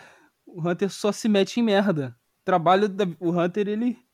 É o tipo de gente que acorda Nesse caso, acorda, sabe, com formiga na boca, literalmente. Hunter acorda com formiga na boca, mano. Porque, cara, os caras só se metem em merda. É impressionante. Não tem um segundo de paz. Cada hora é uma merda diferente pros caras resolver. Não, é impressionante, mano. Não, é minha vida. É minha vida. Eu sou um Hunter licenciado. Não tem um dia que eu acordo e não tenho um Bel, não tenho um Bel Marco de ontem, mano. Pelo amor de Deus, velho. Por, que, por que eu fiz esse maldito exame? Por quê? Pô, o exame falou que ia passar na, que não precisava de supletivo, tu já ia direto pra faculdade, tu já consegue a FUVESP, não falaram que eu tinha que resolver problema na puta que o pariu. Não, e o cara, não, já chega numa situação de merda, tipo, ó, você tá no meio do mato, tá no meio do mato, mano, você, você tá, você, cara, você passou de, você passou da linha de Osasco, você tá no meio do mato, você tá sozinho, tem umas formigas Você gigantes. tá em Vargem Grande, onde desova corpo, onde milicianos desova corpo lá no Rio de Janeiro tá lá na casa do Oliver Sykes em Taubaté, você tá fudido, você tá no meio do mato, tem uns bichos gigantes que querem matar todo mundo, tá? Ninguém conhece aqui, aqui não tem governo, aqui tem milícia, aqui tem a puta que me pariu, tá? Então assim, você vai comigo, vai ser uma merda, mas você vai? Óbvio que eu vou. Isso é bom. Isso é bom, mano. Eu falei, vamos aí. Nem dormiu. Nem tomou um banho. Nem, nem tomou um banho, mano. VTube das ideias. Nem, tom, nem, nem... Aquele moleque fede. O moleque. Só o Kilo aguenta o Gon, porra. Foda. E aí, mano, beleza. Eles têm todo essa, esse rolo para resolver e eles vão com o Kaito, porque, mano, por que não, né? Por que não? Quero saber um pouco mais sobre o meu pai. Aí o Kaito conta a história dele, que ele tava roubando uma baguete com um cachorrinho, e que ele, nossa, ele, os animais gostam muito do Kaito, porque todo bom hunter também tem uma relação boa com os animais, bababá. E aí ele conhece o Jing no esgoto, né? O cara tá lá no esgoto correndo com pão, conhece o Jing, eles meio que, que, que tem uma ligação, né? Porque o Jing não pode ver um mendigo, um bandido, um estuprador, um. O Jing trabalha no direitos humanos, porra. Noto pra caralho. Puta que me pariu, mano. Não pode ver um Noia que traz pra casa, velho. Não pode ver um Noia. E aí começa o arco das formigas quimera que eu achei ruim no começo, sabia? O come... É porque o começo ele não. Como pode dizer? O começo ele não é bem animado. Não é bem animado no sentido, mas não tem muita ação. Começa a ficar foda quando a Pitou desperta. Então, cara, vamos falar da, da, desse primeiro arco aí, que eu acho que assim, eu divido Formigas Quimera em dois arcos para mim. Para mim é o arco da rainha e o arco do rei. é muito específico, assim, quando, quando tem essa mudança de rainha em rei, muda completamente o arco para mim. E eu, cara, eu tinha muita raiva da, da, da rainha, não sei explicar porque, acho que é porque ela não tinha olho, é porque ela falava com aquela voz meio metalizada. Eu falava, tipo, ai, que saco, sabe? Tipo, vai, minhas formigas, tragam mais alimentos para mim. então eu falava, puta, outro vilão genérico, fudeu, família, fudeu. E esse começo, cara, é até que legal, porque assim, tipo, o. Como que chama? É o coach. Quando nasce o coach, tá, que são as primeiras formigas quimera que começam a desenvolver algum tipo de NEM, porque elas se alimentaram de, de pessoas que tinham o, o, NEM despertado, então por isso elas conseguem já nascer meio que com um pouco dessa, dessa noção de poder, eu começo a ficar um pouco mais interessante, mas eu, eu ainda acho que, que foi uma escalada boa. Eu acho que, em geral, esse começo mais fraquinho foi bom que ajudou a escalonar o nível de, de poder das, das formigas, sabe? Me ameaça, porque no começo você viu, acho que o Kaito é o Hunter mais forte que tem, vai resolver isso em dois passos e não vai ter mais problema. Aí desperta Pitou. Mas antes disso também tem outra coisa, né? Que como você falou, o pessoal, as formigas elas se alimentam, para quem não lembra, elas se alimentam de algum humano, de algum bicho, e elas pegam a característica dele no futuro, porque a rainha dá luz para novos animais, para novas formigas. E eles começam a ter individualidade. Não sei se você lembra. As formigas começam a falar, pô, eu quero ter um nome.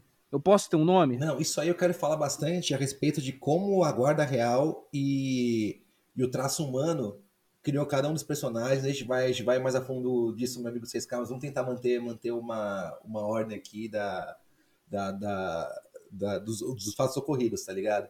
E aí começa, as formigas começam a devorar pessoas e começam a comer o pessoal lá na NGL, né? A NGL é meio que uma ilha que rola uns traficantes, que rola. que é meio esquecida de todo mundo, que é meio que um paraíso natural barra paraíso do tráfico, né? E nessa ilha ela é, ela é. Como é que fala? Ela é meio que reinada, né? Por um cara. Um cara misterioso.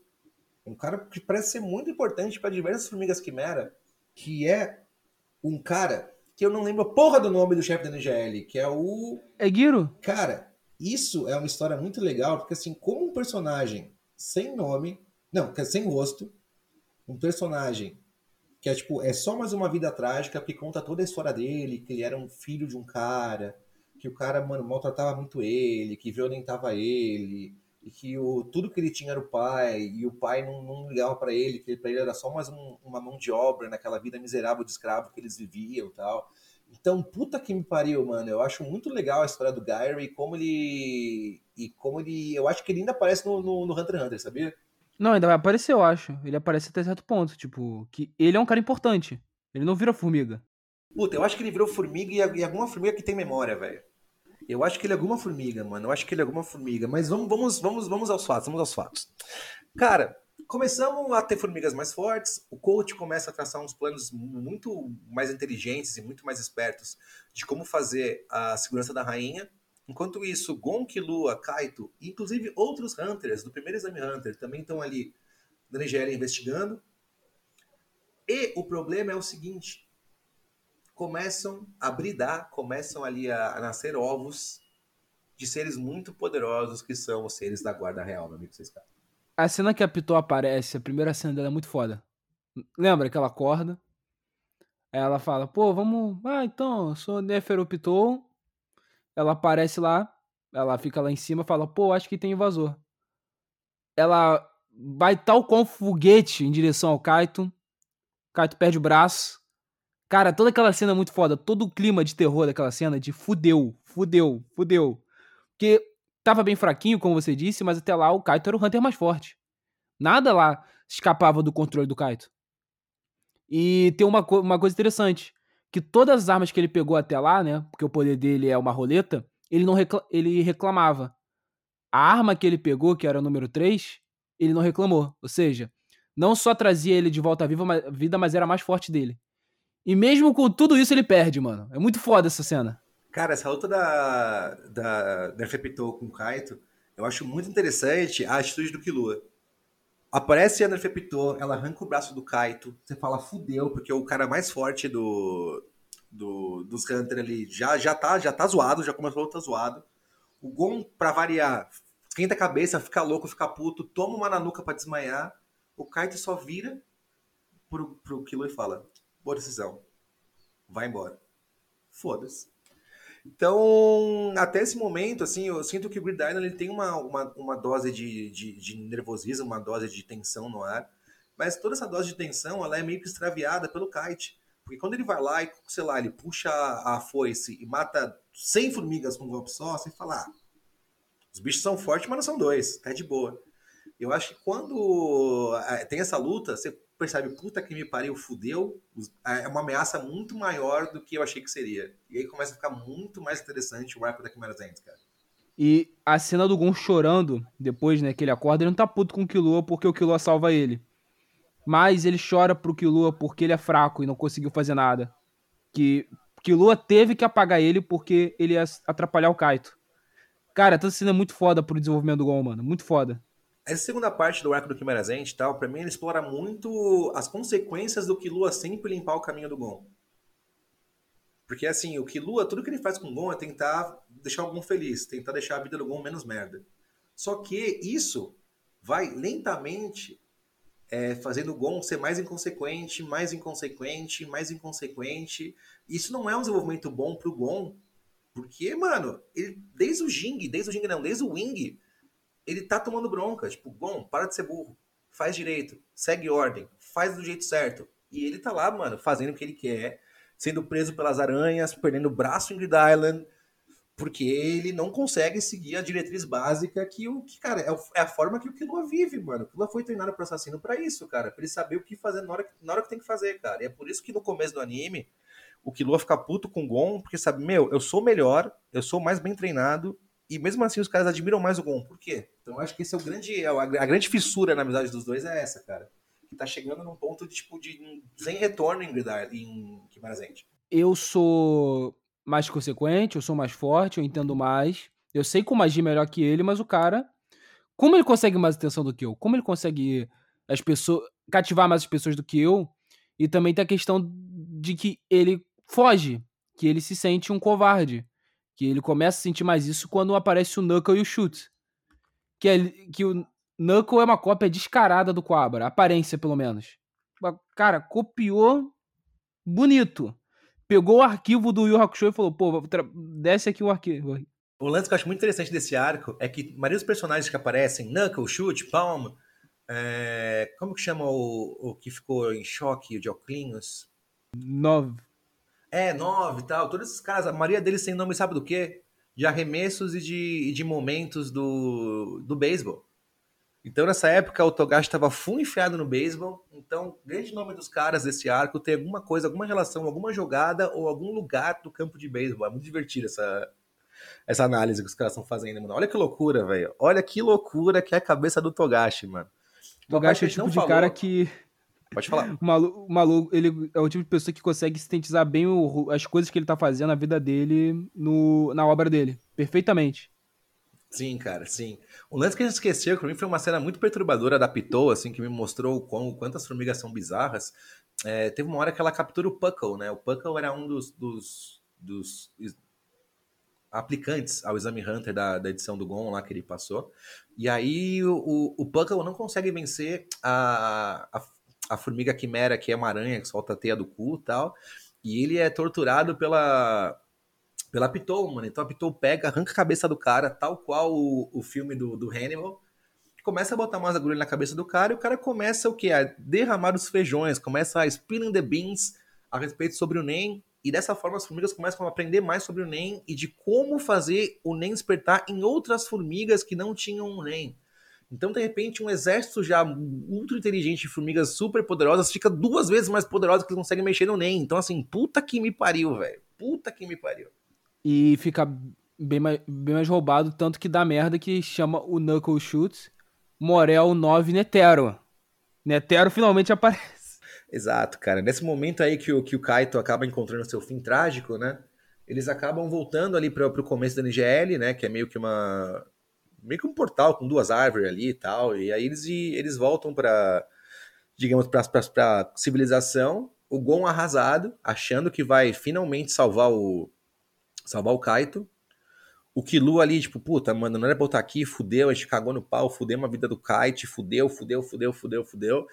E nesse momento tem uma das cenas mais bonitas do Gon e do Killua, que é aquela a lendária cena do Gon, você é luz, né? Porque eles estão no mais baixo que eles já tiveram em todo o anime, eles perderam uma pessoa muito querida, eles tomaram um pau, eles voltaram com o rabinho entre as pernas, e a atitude do Gon foi, beleza, a gente treina, a gente volta, e a gente resolve.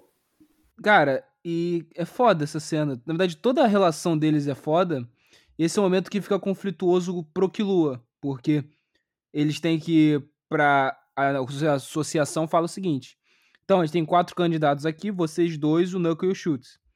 Aí vocês vão ter que vocês vão lutar, é um, é um jogo, se não me engano, eles é uma melhor de três, né? Aí na melhor de três eles decidem quem é que vai junto do Morel, do 9 e do Netero.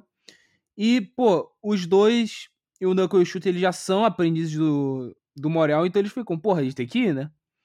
E tu vê o que o Killua, ele e o Chute, eles têm algo em comum. O chute é um cov é covarde mesmo, enquanto que o Lu, ele. Sabe, ele tem uma trava de não querer despertar o potencial, não lutar 100% com a capacidade dele, porque ele não sabe se vai ganhar do chute. Ele não entende a habilidade do cara, não conhece o cara. E ele começa a ficar louco com isso. E tem uma cena da Bisque falando para ele que, cara, você é um covarde, você é um assassino, você não é um hunter. E do jeito que do jeito que a caminha tá andando, do jeito que você tá se comportando, você vai trair o Gon. Você vai embora. Você vai fugir. E ele começa a ficar, sabe, o moleque fica zureta com isso. É muito bom a maneira que ele dá importância pro Gon em relação a ele, saca? Cara, eu nesse momento no anime e tal, que, que, que o Lua tem essa conversa com a Bisque e tal, que é no meio do treinamento, porque para variar o Gon tá apanhando, que o Lua não consegue enfrentar muito bem o chute, blá blá blá. É, esse momento, para mim, é, é um das, das, dos momentos do Kilua mais chaves para o Kilua se tornar realmente o que ele é, porque desde o começo a gente não consegue ter uma, uma visão muito, muito completa do porquê diabos no Exame Hunter o irmão dele apareceu, falou ah, e o Kilua, mano, agiu que nem uma cadelinha, né, mano? Você pode ver que o Kilua tipo, não, não tem medo de nada, tem medo do irmão dele, é isso. E aí, nesse momento, eles enfrentam é, o Gon sai num, num, encontro com a, com a, com a Palme. O Gon não pode usar o NEM porque ele tomou o golpe do, do Knuckle, que é um golpe mais bizarro do mundo, que é o golpe que ele põe juros no seu NEM. É o golpe Com, deles. E conforme. e conforme os juros crescem, você não consegue mais usar o NEM por 30 dias, então o Killua tá lá protegendo o Gon, né? É, nesse momento ali do, do, da, do, do encontro com a Palme e tal, o Killua se mostra um migtal, né? Que ele fala, porra, Gon, como assim mulheres tal? O Gon putão Caissara já tá falando o quê? Já tá falando que já passou por várias, que não é o primeiro encontro dele, que a ilha dele vinha muita mulher procurando pica. Rei da Ilha da Baleia. É, Gon nelas, Gon nelas, e Killua migtal. E aí o, o Killua enfrenta essa, essa quimera coelho tal, né, mano? Que é um, uma quimera relativamente forte, que tem um poder de nem grande e tal. Ele não tem outra escolha a não ser lutar com aquela formiga que ele sabe que é mais forte do que ele, ou senão o Gon vai morrer. O Gon tá, tipo, totalmente é, é, despreparado, ele tá totalmente à mercê ali, cara, sem poder, ele não tem o que fazer, mano. Se, se o coelho chegar no, game, no, no, no Gon, o Gon vai de, vai de base, vai de base, não tem muito o que fazer. E para mim essa cena é a cena mais legal do que Lua, cara, quando ele tá lutando com o cara enquanto ele lutando com a formiga, a voz do irmão dele falando: vai embora, vai embora, não enfrente alguém mais forte que você, vai embora, vai embora, vai embora. E aí o que acontece, cara? Cara, aí ele fala: mano, eu amo o Gon, mano. Eu amo o Gon, eu não posso deixar isso acontecer. E pega, né, que dá um foreshadowing, que é o Silva falando com ele. Tipo, tu colocou a agulha no, no garoto lá em Orkshin? Aí ele falou assim: eu coloquei, vai dar tudo certo. Aí ele percebe que tem uma agulha de NEM que o Ilume bota na cabeça dele pra o Ilume sempre tá lá, de alguma forma, o nem dele, sabe, interferindo na vida do Killua. Aí ele finalmente tira a agulha, ele percebe que tem agulha, ele tira a agulha. Aí ele mata o. Porque ele não era mais forte, mas ele tava quebrado. Cara, a cena que ele só chega e fala: Rino, caraca, tinha uma agulha aqui na minha cabeça. Meu irmão me sacaneou. E a formiga assim, fudeu, fudeu, fudeu. Ele só pega a cabeça da formiga em um golpe. E uma tirada só explode, mano. É muito foda. Eu gosto muito dessa, dessa, dessa cena da agulha, porque, cara, eu consegui fazer um paralelo na minha vida em quantas agulhas não colocaram na minha cabeça ao longo da minha vida. é, família, namorada, amigo, do quanto as pessoas tentam de alguma forma te proteger e acabam te limitando. Porque, querendo ou não, é, a grande a grande parte ruim de amar muito alguma coisa, de amar muito alguém, é isso, é a posse, é o medo de perder, é o medo de, de, de da pessoa não não realizar o que você quer que a pessoa realize para você, sabe? Tipo, é esse, esse nível de posse. Acho que no fundo, no fundo, né, o, o Ilume, ele, da família do, do Kilua, né, do Zoldyck, eu acho que é a pessoa que mais se importa e mais ama o irmão. Só que o amor dele é tão, é tão distorcido, é tão possessivo, que ele vai ter essas consequências. Tipo, eu prefiro que meu irmão seja um escravo meu do que Deus me livre ele ter livre-arbítrio de fazer algo que eu não, que eu, que eu não acho melhor para ele, sabe? Deus, Deus me livre ele entrar numa merda que ele não consiga resolver, que ele não consiga lidar sozinho e morrer. Exato. É aquela, é aquela lógica daquelas mães que puxa muito a, a linha do filho. Aí ferra a cabeça do, do, do, do cara. E no caso do Kilo é muito bonito, né? Que, pô, a relação que ele tem, que, que ele tem com o Gon é tão forte que faz ele quebrar essa limitação da família dele, que ele pôs em cima dele. De cara, eu tenho que amadurecer, eu tenho que superar isso, porque senão eu não vou ser capaz de ser um amigo de verdade pro Gon. Eu não vou me entregar tanto para ele nessa amizade, vai ficar desbalanceado. E, cara, não sei se tu lembra, a gente esqueceu de falar da carta do da carta lá. Puta, bem lembrado, cara. Eu vou falar com vocês, né? Em Grid Island, né? Tem uma carta específica que eu acho que é o Diamante Arco-Íris, né? Esse Diamante Arco-Íris é uma carta que o texto é o seguinte: se você entregar essa carta para alguém, essa pessoa vai casar com você. Tem uma cena que o Killua tá jogando um cassino, viciadaço em cassino no meio do Island e tal, que ele ganha essa carta num, num, num caça-níquel qualquer. E na mesma hora ele fala, toma, Gon, pega essa carta aqui para você. Então tem essa teoria que o Killua, ele ama o Gon de uma forma Yagi. E, cara, eu vou te falar que faz sentido. Faz sentido e é uma, uma, um negócio que o Togashi colocaria ali para ajudar a misturar mais os sentimentos do Gon e do Killua, cara. Até que se tu analisar bem na cabeça do Killua, pela família dele, ele não a, casamento para ele é bem distorcido, se tu analisar bem. Não tem uma família funcional em Hunter x Hunter, se você for parar pra pensar. Talvez. Então, passando um pouco aqui pano pro Killua. Pô, o Killua, ele. Talvez ele pensou, pô, isso aí é pro Gon ficar comigo para sempre, ser meu amigo para sempre. Porque a relação deles é uma relação que ele sempre se coloca abaixo do, do Gon, se tu analisar bem. Em todas as. Então ele pensou, cara, isso aqui é a única forma do Gon não me abandonar. Cara, faz sentido. Faz bastante sentido. Faz bastante, bastante sentido, mano. E nesse momento que o Killua tira a agulha tal, que ele volta, a... que ele reencontra o Gon, que o Gon finalmente voltou a Tenen, eles vão enfrentar novamente ali o, o Knuckle e o, e o Chute. É... Nesse momento, eu não gostava do Knuckle. Eu achava o Knuckle chato, o Knuckle só gritava. E puta que pariu, o personagem genérico. Eu sempre gostei mais do, do chute, tá ligado? Aí, nesse meio, nesse meio rolo tal, eles conseguem meio que vencer a batalha. O Morel e o, e o Knob também já estão mais, mais presentes na ilha. E finalmente vai sair a excursão até o país que as formigas quimeras estão dominando. Nesse momento que nasce o rei Meryn e tal, que tipo, puta, fudeu, nasceu o ser mais perfeito das formigas, e a puta que me pariu, Cara, o paralelo que eles traçam a respeito da Coreia do Norte e de como um país com uma liderança é, ditatorial e a falta de conexão com o resto do mundo, como é um alvo muito fácil para esse tipo de absurdo acontecer, sabe? Então, todo esse arco aí do. do como é que chama o país? Esqueci agora. É, se não me engano, Nigéria. Não, não, o outro. O Nigéria é o mato onde nasceu a formiga, aí o rei Quimera vai até esse país vizinho, que é o Gortô do Leste. Gortô do Leste, exatamente. E eles começam meio que a montar a sua base de operação em Gorto do Leste e começa o segundo arco dentro desse arco aí, que é o arco do rei. Nesse meio, nesse meio tempo, quando o Dom tá lá treinando, quando tá acontecendo tudo isso, que Lua tira a agulha, algumas formigas quimera que com a morte da rainha, que esse é um dos momentos que fez eu gostar da rainha, sabia? Eu sempre odiei a porra da rainha até a merda do parto da rainha, velho. Puta que pariu, eu me emocionei com uma formiga em 2D fazendo um parto, mano. Olha o buraco, o fundo do poço que eu estou mentalmente, meu amigo 6K. Cara, eu não cheguei a me emocionar, mas é, coloca um pouco do sentimento de que a, as formigas, elas têm, querendo ou não, essa questão de animal, de eu tenho que me reproduzir, eu tenho o instinto no caso dela. E por ser um instinto muito parecido com o instinto materno, tu, tu cria uma conexão com a rainha, de, pô, a rainha ama o Meruem, a rainha quer ficar com o Meruem, a rainha quer o melhor pro filho dela e quer que o filho dela consiga cumprir a função dele, que é ser o rei das formigas. E a maneira que ele. E se você analisar bem, ele saiu prematuro.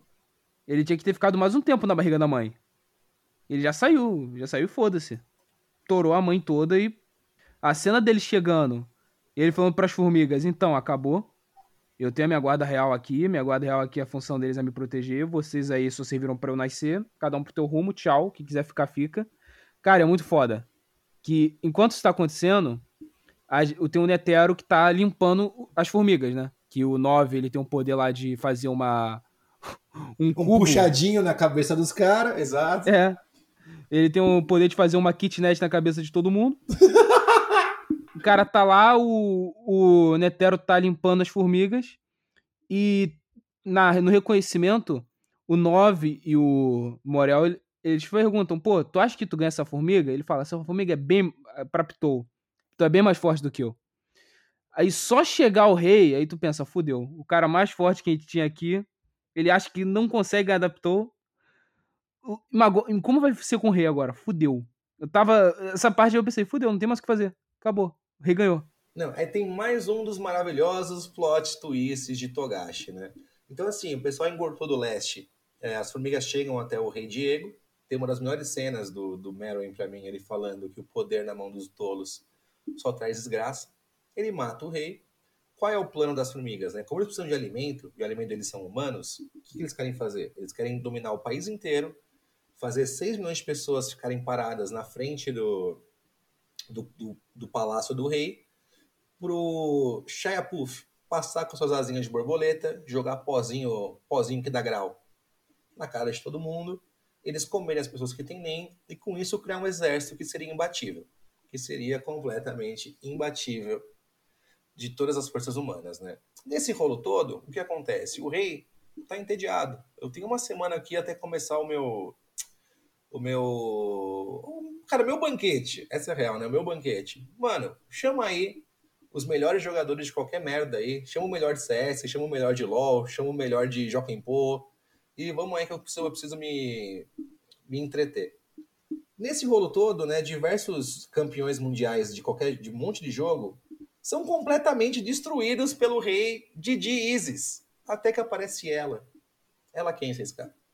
Komug, né? Komug. Fucking Komug, man. Cara, é, pr primeiro que a cena é foda, que a gente aprende que o rei é um. automaticamente é um gênio. Então ele se adapta muito fácil como a como questão lógica, como o jogo funciona, como pegar o funcionamento. E ele é o melhor cara que jogou contra ela. Porque ele, primeiro ponto, é humano. Mas a, ele fica puto que ele não consegue ganhar dela de forma justa. Ele. Aí isso aí vai se desenvolvendo pra uma amizade, vai se desenvolvendo pra. Ele ama ela, mas, pô, por ele também ser. não, não ter total consciência dos sentimentos humanos, ele não, não tem noção do que é amor, sabe? Então, ele fica toda hora dividido, ainda mais quando nasce o. Se não me engano, é o Charla Puff, né? Quando nasce o Puff, entre, pô, eu sou rei, meu objetivo é mandar, dominar da porra toda. E, cara, eu não quero. Não, eu não quero matar ela, eu não, que, eu não posso matar ela. Matar ela não dá, é, fere meus sentimentos. Então ele fica dividido entre o livre-arbítrio dele, como ser humano, como indivíduo, e a função dele como quimera. E isso é muito foda, mano. É muito foda, cara. Ó, parece que eu mais gosto desse arco são a partir desse momento aí que a Komug chega no, no palácio e eles começam a jogar, né? É, quais são os traços mais fortes de individualidade humana dentro da Guarda Real, tá? Vamos lá. Shia Puff. O Shia Puff, ele sabe que a função dele é o quê? É fazer o rei dominar. É fazer o rei brilhar. Ele sabe disso. Só que ao mesmo tempo, ele morre de ciúmes. Ele tem ciúme, ele tem inveja da Komug. Então, assim, o lado dele formiga que fala, proteja o rei, deixe o rei feliz, luta contra o lado ciumento dele. O que é o rei feliz na cabeça do Shayapuf? É o rei dominando. Mas o rei tá muito mais feliz jogando a porra do jogo com a Komug. Então ele fica completamente perdido entre essas duas partes, cara. Tipo, em que momento eu vou me. me o que, que vai vencer em mim?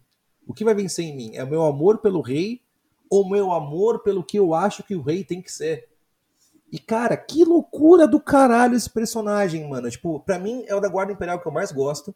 Ele é insuportável, ele é um, um vilão escroto, ele trai tudo e todos para qualquer coisa minúscula que ele quer fazer, mas ele faz pelo rei, velho. Ele faz pelo rei e, cara, da, da, guarda, da guarda real, para mim, ele é de longe o mais leal. O outro cara da guarda real que também tem isso, o Yuppie. Qual que é a função do Yuppie, cara? O Yuppie é um é o ser da guarda real que não foi só criado por humanos, tal, ele é um ser que ele foi criado também pela por monstros, então ele tem um pouco menos de individualidade. Só que o Yuppie, o que, que, é, que, que ele tem? Ele tem honra humana. Ele consegue reconhecer o seu adversário. Tanto que naquela puta luta foda que a gente vai falar da escadaria, dos 10 episódios, de como eles chegam na, na, lá na, no castelo, o Yuppie, ele desenvolve duas coisas. Ele desenvolve o. Ele consegue entender como o ódio dele é importante e necessário para ele ser um guerreiro. E como o esforço do chute do Knuckle, do Morel, de todo mundo que está em volta dele, é algo a ser aplaudido e é algo para ser para você ter honra, para você ter orgulho. Falar, cara, eu sou mais forte que vocês, eu mato vocês quando eu quiser, mas parabéns por me darem o trabalho que vocês me deram. E já a Pitou, cara, eu acho que a Pitou, ela tem um sentimento de amizade barra amor, barra fraternidade pelo rei muito forte. Porque tem um momento que, durante né, essa, essa loucura do rei, que ele começa a entender essa individualidade, que ele começa a entender que ele tem um nome, que ele começa a entender que ele gosta da Komung, ele pergunta o, pro, pra galera o que eu sou. E aí a resposta de cada um é Yuppie, você é o rei, você é magnânimo, você é o rei. Beleza. A resposta do Shia Puff, você é tudo, você é a luz que iluminará o caminho. Resposta da Pitô, mano, se você tá feliz, eu tô também. Então, assim, o traço humano de cada um das formigas é muito interessante, a dinâmica de como isso formou cada um dos personagens, amigo, vocês, cara. E a maneira que cada um deles, ah, no final, vai se revelando, também pega muito na habilidade de cada um, né? Que o o Puff, o Yuppie, né? Ele. Fofoqueira, Zé Printinho. sim. Ele fica sim. pequeno. O da. O, o dela, por ela ter essa questão de amizade tudo, ela cura, ela controla outras pessoas, tanto que ela faz. Ela usa o corpo do Kaito. E o do Yuppie, né, por eles. Por ódio, ele usar ódio, é explosão. É explosão e Coreia não desenvolve mais o corpo dele. E, cara, ver toda, tudo, tudo isso se desenvolvendo Enquanto está acontecendo, está acontecendo também o plano de, da invasão, né? Que nesse plano aparece umas formigas que vão do lado dele, do, dos Hunters, que, cara, muito zoado. Tudo bem que o Meleuron ele tem uma importância, mas aquele Octopus, o, sabe, o bicho lá, o povo, não Puta, deu não. mano, eu, eu tenho a impressão que o povo, o que, que ele é? Tipo, agora que o Kilo atirou a, a, aquela merda da cabeça dele, eu tenho a impressão que toda aquela cena do Gon, você é luz e bababá, só aconteceu isso, o Ikago só aconteceu no, no anime pro, pro Killua ser o Gon de alguém. E aí, tipo, naquele momento tal, que meio que. Que o. Inclusive, puta, o... é que na verdade eu acho que o Ikago, como ele era um sniper muito foda, e depois ele virou um povo muito escroto, tem aquele downgrade, né, mano? Tem aquele downgrade que você fica meio, puta, que personagem merda. Mas aquele momento que, que eles meio que se salvam ali na, naquela batalha dentro da caverna, onde o, o Killua fica tomando dardo do jeito mais doido possível lá, eu acho legal porque nesse momento o Icalgo fala: Puta, mano, eu, minha vida é uma bosta, tudo que eu queria era um caminho glorioso para eu seguir, era um caminho de luz para eu seguir. E, mano, esse moleque tá aqui me oferecendo e não tá pedindo nada em troca. Foda-se, eu vou morrer por, por esse moleque também, sabe? Alianças improváveis, mano, alianças improváveis. E aí, cara, nesse momento tem uma cena que eu gosto muito, que é quando o 9, né? Ele se infiltra no castelo é, o rei tá jogando tá jogando Gung com a, com a Komug, né? O rei tá desesperado para ganhar. Ele fala: se você ganhar, tu fica, pega o meu braço. E ela fala: Meu, mas se eu ganhar, eu pego o seu braço também. Ela fala: Meu, eu não quero meu braço, cara. Quando você é campeão de alguma coisa, quando você perde uma partida, eu perco muito mais que o meu braço. Eu perco minha vida. Então, assim, como ela tinha muito mais bolas que o rei, o rei maluco vai, arranca o braço, dá pra mim, né, de, de, de prêmio de, de, de consolação. Nesse tempo, a Pitou, que está em cima do palácio, usando seu Nen gigantesco, né? O, Wen, para quem não sabe, é quando a, tudo que acontecer dentro daquele, daquele espaço ela consegue perceber. Então ela meio que desliga o seu Wen para conseguir usar o Dr. Blight para curar o braço do rei. Nesse rolo todo, o Kenobi percebe que não tá mais rolando o En, ele, ele entra no castelo e ele consegue fazer ali os seus portaizinhos ali no castelo para pessoal conseguir invadir. Porém, ele sente o, o Nen da Neferpitou e ele quebra. Não, é do Puff. É do Puff? É do Puff. Porque o, o, da, o da Pitou, ele é intimidador, mas o- a aura do, do Puff é tão. É, é, sabe? É tão tenebrosa que dá, break- dá um breakdown nele. E, cara, e aí o Kenobi vai, volta desesperado nesse rolo todo. É, o vice-secretário de governo, né? Ele tinha uma. Isso também é uma loucura, mano. O vice-secretário de governo tinha um lugar para estuprar mulheres e para comer GP debaixo do castelo. Então eles conseguem colocar a Palme ali no meio, no rolo todo. E, mano, depois de 60 episódios, finalmente temos a invasão do castelo de Gortô do Leste, meu amigo. Que invasão, mano. Enquanto isso tá o Gon fo... lembra? Gon focadaço na invasão. Aí eles já criaram uma estratégia que, pô, quando tu vai ver, pensa, porra, finalmente um jeito de ganhar, né? Que combava a do Knuckle com a do a daquele Melioron, né? Que é o que era um camaleão, então, pô, eu fico invisível, não sente nem, não sente isso, não sente aquilo. Você dá o soco, a gente fica esperando algum momento o nem das formigas acabam e a gente ganha. Teneremos um juego, velho. é possível ganhar, é possível ganhar. É, é possível ganhar uma, algumas delas. Aí o Gon e o Killua, o Gon tá focadaço no Kaito. O Chute e o, o. É, o Chute e o Knuckle, eles pensam, pô, a gente vai pegar o Yuppie. Aí o Morel pensa, porra, eu vou ter que lidar sozinho com, com o Puff, uma merda, mas todo mundo vai lidar. E o rei é do Netero. Tanto que tem aquela cena que o coach, que o Netero ele mostra todo o nem dele pro coach. Ele pergunta, eu tenho chance? E ele fala, nem fudendo. Tu não tem nem pra arranhar o rei. Cara, é, até acontecer essa cena aí do castelo, acontece um monte de, de microbriguinhas, tal. O Morel enfrenta o Cheetah, o Morel enfrenta o Leão com o iPod. Então, assim, tipo, é- essas lutas eu acho que são bem divertidas e elas fazem um, um papel muito bom de passar o seu tempo assistindo o Arco das Formigas, sabe? Porque não é só puro treinamento, né? E nesse momento aí que eles estão treinando, bibi vovó, tem uma hora que o Morel tá puto. Fala, Gon, é o seguinte, mano, eu acho que você não tem o que precisa. Eu acho que se você colar lá de novo, você vai ser de novo um peso. Então, assim, me mostra seu poder, mano. Se você tiver poder suficiente, você vai com nós, beleza? Ah, beleza, então. Aí o Gon quase mata o Morel com o Jan Janken, mano. É muito boa essa cena. Morel shapeadaço. Fibrado, fibrado. Cigarro faz bem. Cigarro faz bem. Exato. Fiuk, todo... cara, só prova que você faz bem, porra. E, cara, a cena dele, ele não nem bate, mas só o fato da, dele tá puto, o Morel já rega, mano, é maravilhoso. E nesse meio tempo também o que ajuda a deixar o Gon mal de cabeça é que eles encontram o Kite, né? Eles conseguem resgatar o Kaito lá do, do covil da- das aranhas no NGL.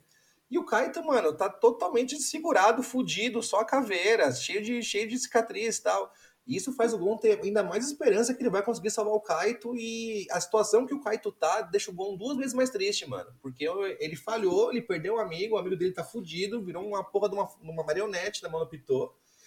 E agora ele tem que ir lá resolver essa parada, mano. Tem que ir lá resolver essa parada. Não, e tem outra coisa da relação do Gon e do Kaito, que é o seguinte: o Gon se sente responsável pelo Kaito, porque o Kaito tem uma relação de amizade com o pai dele. Então ele pensa, pô, se o Kaito morreu e é por minha causa, eu decepcionei meu pai. Então também, também tem isso pesando na cabeça dele. Aí ele pensa, porra, como eu vou encontrar meu pai e falar pra ele que o Kaito morreu? Como que eu vou, exatamente, cara, como que eu vou encarar aquele cara e falar, ó, sabe o seu melhor amigo que você. Caguei, caguei. Matei ele. Matei ele, foda-se. Complicado, velho. Complicado, complicado e complicado. Foi pego numa emboscada, num ataque soviético. Aliás, todo canalha que vai zoar o Kaito, lembra do seguinte: foi pego numa emboscada, desavisado, da tocaia. Do nada chegou, apitou e matou ele. Então, por favor, ninguém zoou o Kaito porque ele morreu daquele jeito, não, mano. Foi muita Um dos covardia. momentos mais geniais de animes que eu já vi na minha vida foi sobre a porra da invasão do castelo. Eu nunca pensei. Não, eu nunca pensei, eu nunca pensei que os caras subindo uma escada e um golpe caindo do céu por três, quatro episódios seria tão interessante, velho. Lembra que foram alguns segundos. Passou no tempo de Hunter x Hunter, o quê? 3, 4 segundos. Aí tem a porra do narrador e, mano, que cena foda. Que primeiro tem o. o Netero a- voltando a treinar, né? Pra ele voltar um pouco da antiga forma. Aí ele contrata o avô do Killua, que é o que a gente já viu na, em Orkshi, que é o Zeno, que tem o poder lá dos dragões. E ele fala, cara, tu não tem que brigar, tu só vai ter que fazer o. Tu vai ter que abrir o espaço eu entrar e pra encontrar o rei. Aí tá todo mundo lá treinando, o 9 não pode entrar, ele já tá ferrado. E a cena lá do 1, 2, 3, Uhum. Sabe? Ficar contando, o dragão chegando. E a Pitou com o En todo direcionado lá pro Netero e pro Zeno. E tu só ouve o Dragon Diver. Aí começa a tocar a música e todo mundo vai pelo portal, subindo a escada. Cara, eu arrepiei de você narrar, eu arrepiei, velho. Vai se fuder, mano. Cara, e o. Aí, porra, a Pitou. Ela fez uma decisão estúpida. Aí ela vai subindo, porque mesmo com todos os milhões de dragões, ao- nada se comparava ao perigo daquele homem no céu. Aí tem o Netero levitando. Aí ela chega lá pronta pro combate, o Netero fala: Ah, formiguinha, vacilou. Escolha errada, escolha errada. Escolha errada, puta que pariu. Aí ele dá um tapão na porra da formiga, sabe? Pé raquete. Cara, que cena foda. Que cena foda. Que cena Que foda. cena foda. Nesse momento, o Shia Puff já tá surtado, gritando rei e voando, desesperado, assim, fudeu, fudeu. Nesse meio tempo, a galera entra, entra pela, pela, pelo portal do K9 lá na escada, dão de cara com o Puff sentado ali, mano. Sentado ali de boa, chilling. Just chilling and vibing. Começa a cair milhões de dragões dentro do castelo. O Killua é o único que entende o que tá acontecendo. Fala, puta, é o meu vô, velho. É o meu vô, fudeu, fudeu, tá, que porra é essa? A galera fica em choque, porque não sabe que, tipo, mano, e se uma lança atravessar o, o, Mel, o, o Mel, Mel, sei lá, e o, e o Knuckle fudeu, porque eles podem morrer e ficar invisível, não sei o que vai acontecer. Nesse meio tempo, tá todo mundo meio que em choque. O Gon já se ligou no que- no tá acontecendo, ele vai pra cima do, do Shia Puff, sem, do Shia Puff não, do, do Yuppie, mano, foda-se, eu e você agora, filha da puta, aquela confusão acontecendo, o Apitu montando o Dr. Blight no céu pra não sair voando, aquela confusão, puta que me pariu, família. Cara, não, essa cena é toda muito puta, cara. Agora eu tô lembrando que o Netero dá porrada pra deixar ela longe. Aí ela, porra, aí ela usa a porra do bicho porque o bicho é grudado na cauda dela, a cauda dela quase quebra por ela não voar tão pra longe assim. Aí ela tem que ir andando, correndo. Cara, que cena. Porra, cara. Mano, só isso já. Toda aquela crítica, ah, o arco começou ruim, valeu a pena só por essa cena. Não, exatamente, que se foda. Eu vejo mais 60 episódios de novo, foda-se. Nesse momento, Aí, lembra que antes disso, teve uma cena que o rei, que o Meruem, ele tava putaço e falou, "Pa- cara, foda-se, vou matar, matar a Komugi, acabou, matar, foda-se, vou matar ela, eu sou o rei, o rei manda na porra toda. E ah, no dia da invasão tem o, um falcão, começa a machucar ela e ele desmonta, né? É um amor, pô. tudo isso, todo esse arco, todo esse momento, toda essa interação do rei com a Komugi, todo esse sentimento do conflitante dele, acontece a invasão, o Netero chega até a sala do rei, a sala onde está o rei, né, não necessariamente a sala real, ele bate o olho ali e falou, man, vim pegar aqui a formiga filha da puta que vai acabar com a humanidade, um monstro terrível, o cara tá com o corpo da Komugi na mão, ele tá arrasado, porque a Komugi tá morta. Nesse rolo, Não, não morreu. Ela, ela foi atingida por, uma, por um dos dragões. nesse rolo todo aparece na janela Pitou, que consegue entender o grau da bad que tá o rei. Zeno e Netero. E lembra que ele tá Aham. com o En? Ele tá com. Ele ativa o En, o Netero, todo mundo fica fudido de caralho. Fudeu, Fudeu. fudeu, fudeu. Nesse momento, o Netero e o, e o Zeno respeitam a decisão do rei, o ato de humanidade do rei, a porra da formiga mais maluca, mais filha da puta, feito pra destruir o mundo. Tá ali se lamentando por uma pessoa ter se ferido, cara. Nesse momento o bagulho entorta demais, cara. Tipo, você fala, puta que pariu, mano. O vilão que eu tô aqui a vendo ele comer gente, matar todo mundo há 100 capítulos, ele é humano pra caralho. Fudeu. Fudeu, fudeu, fudeu, fudeu, fudeu, fudeu, fudeu, velho. Tudo que o Zeno fala pra ele. Você me prometeu um monstro. Você falou que ia ter um monstro aqui dentro. Não tô vendo monstro nenhum. Nesse momento, o Zeno monta um dragão, o rei topa, a- um troco, né, da, da, da sarar a Komuga, ele topa sair do castelo, né, porque era o melhor cenário possível pros Hunters, né, porque def- Matar o rei é difícil. Imagina matar o rei com a guarda real defendendo o rei. Quase impossível, cara. Então eles conseguem sair do castelo. Nesse meio tempo, o Gon e o Killua encontram o Zeno. E o rei e Netero finalmente saem do castelo. Puta que pariu, mano. Esse arco é muito bom. Vai se fuder. E o melhor de. Só, só, lembra, só a cena do. O, né, a cena também que o Gon olha pra Pitou e ele tá puto, né, com o bagulho do Kaito. Ele fala pra ela: vai embora, eu vou matar a garota. O Gon tá zureta das ideias. Ele, ele sequestrou um, um ônibus na Candelária, sabe? Tá já naquele nível, tá? Eu vou lutar com você, vamos pra fora agora. Você vai ter que curar o Kaito, senão mata a garota. Aí ele começa a gritar e xingar o Killua. Fala, tu não sente nada? Tu é um filho da puta. O Gon tá louco nessa Tá, parte. Tá. O Gon, Gon, Gon tiltou. O Gon tiltou, ele tá maluco, ele tá puto pra caralho. Ele só quer salvar a porra do Kaito. Ele não tá nem pensando em mais nada. O Killua tá na bad, porque o Killua não consegue ajudar o Gon nesse momento, porque o Killua não sabe nem o que o Gon tá sentindo mais. Eles têm a maior desconexão é, da dupla em todo o anime. A gente esqueceu de falar uma puta cena boa também, mano, que no meio desse rolo todo tem formigas, tem formigas quimera na cidade de Meteoro. E tem dois episódios das, das aranhas da Guinei Ryodan descendo a porrada em formiga quimera. Puta que me pariu, que episódio bom, mano. Tem o. Tem a Shizuko de. Tem a Shizuko de. de biquíni. Tem o Pen Packer do. Puta que me pariu, é bom demais, mano. É bom demais. É O Charna que vira Saiyajin. Cara, é foda, é foda, é foda. Então, assim, tudo que aconteceu no Hunter x Hunter até agora, eles conseguiram pegar e fazer aquilo meio que andar em paralelo com as formigas sal, porque era uma ameaça global, velho. Era uma ameaça global. Uma das cenas que eu mais gosto desse momento das formigas da cidade de Meteoro é que o. O, não é o Shaunak, velho, é o outro, é o loirinho que gira o braço, é o, o Finks. Ele fala assim: porra, galera aqui do, da, da cidade é foda, né, meu? Tá todo mundo morrendo, é, mostra que assim, aquele. Aquela, aquele galpão, assim, aquele hospital de campanha, o hospital de campanha das famílias Quimera ali, aquele monte de corpo, ele fala: ah, os caras não conseguem decidir se morreu ou não ou sofreu mutação. Pra mim, se não, se não é mais humano, tá morto. Vamos lá que eu vou resolver essa merda aqui agora.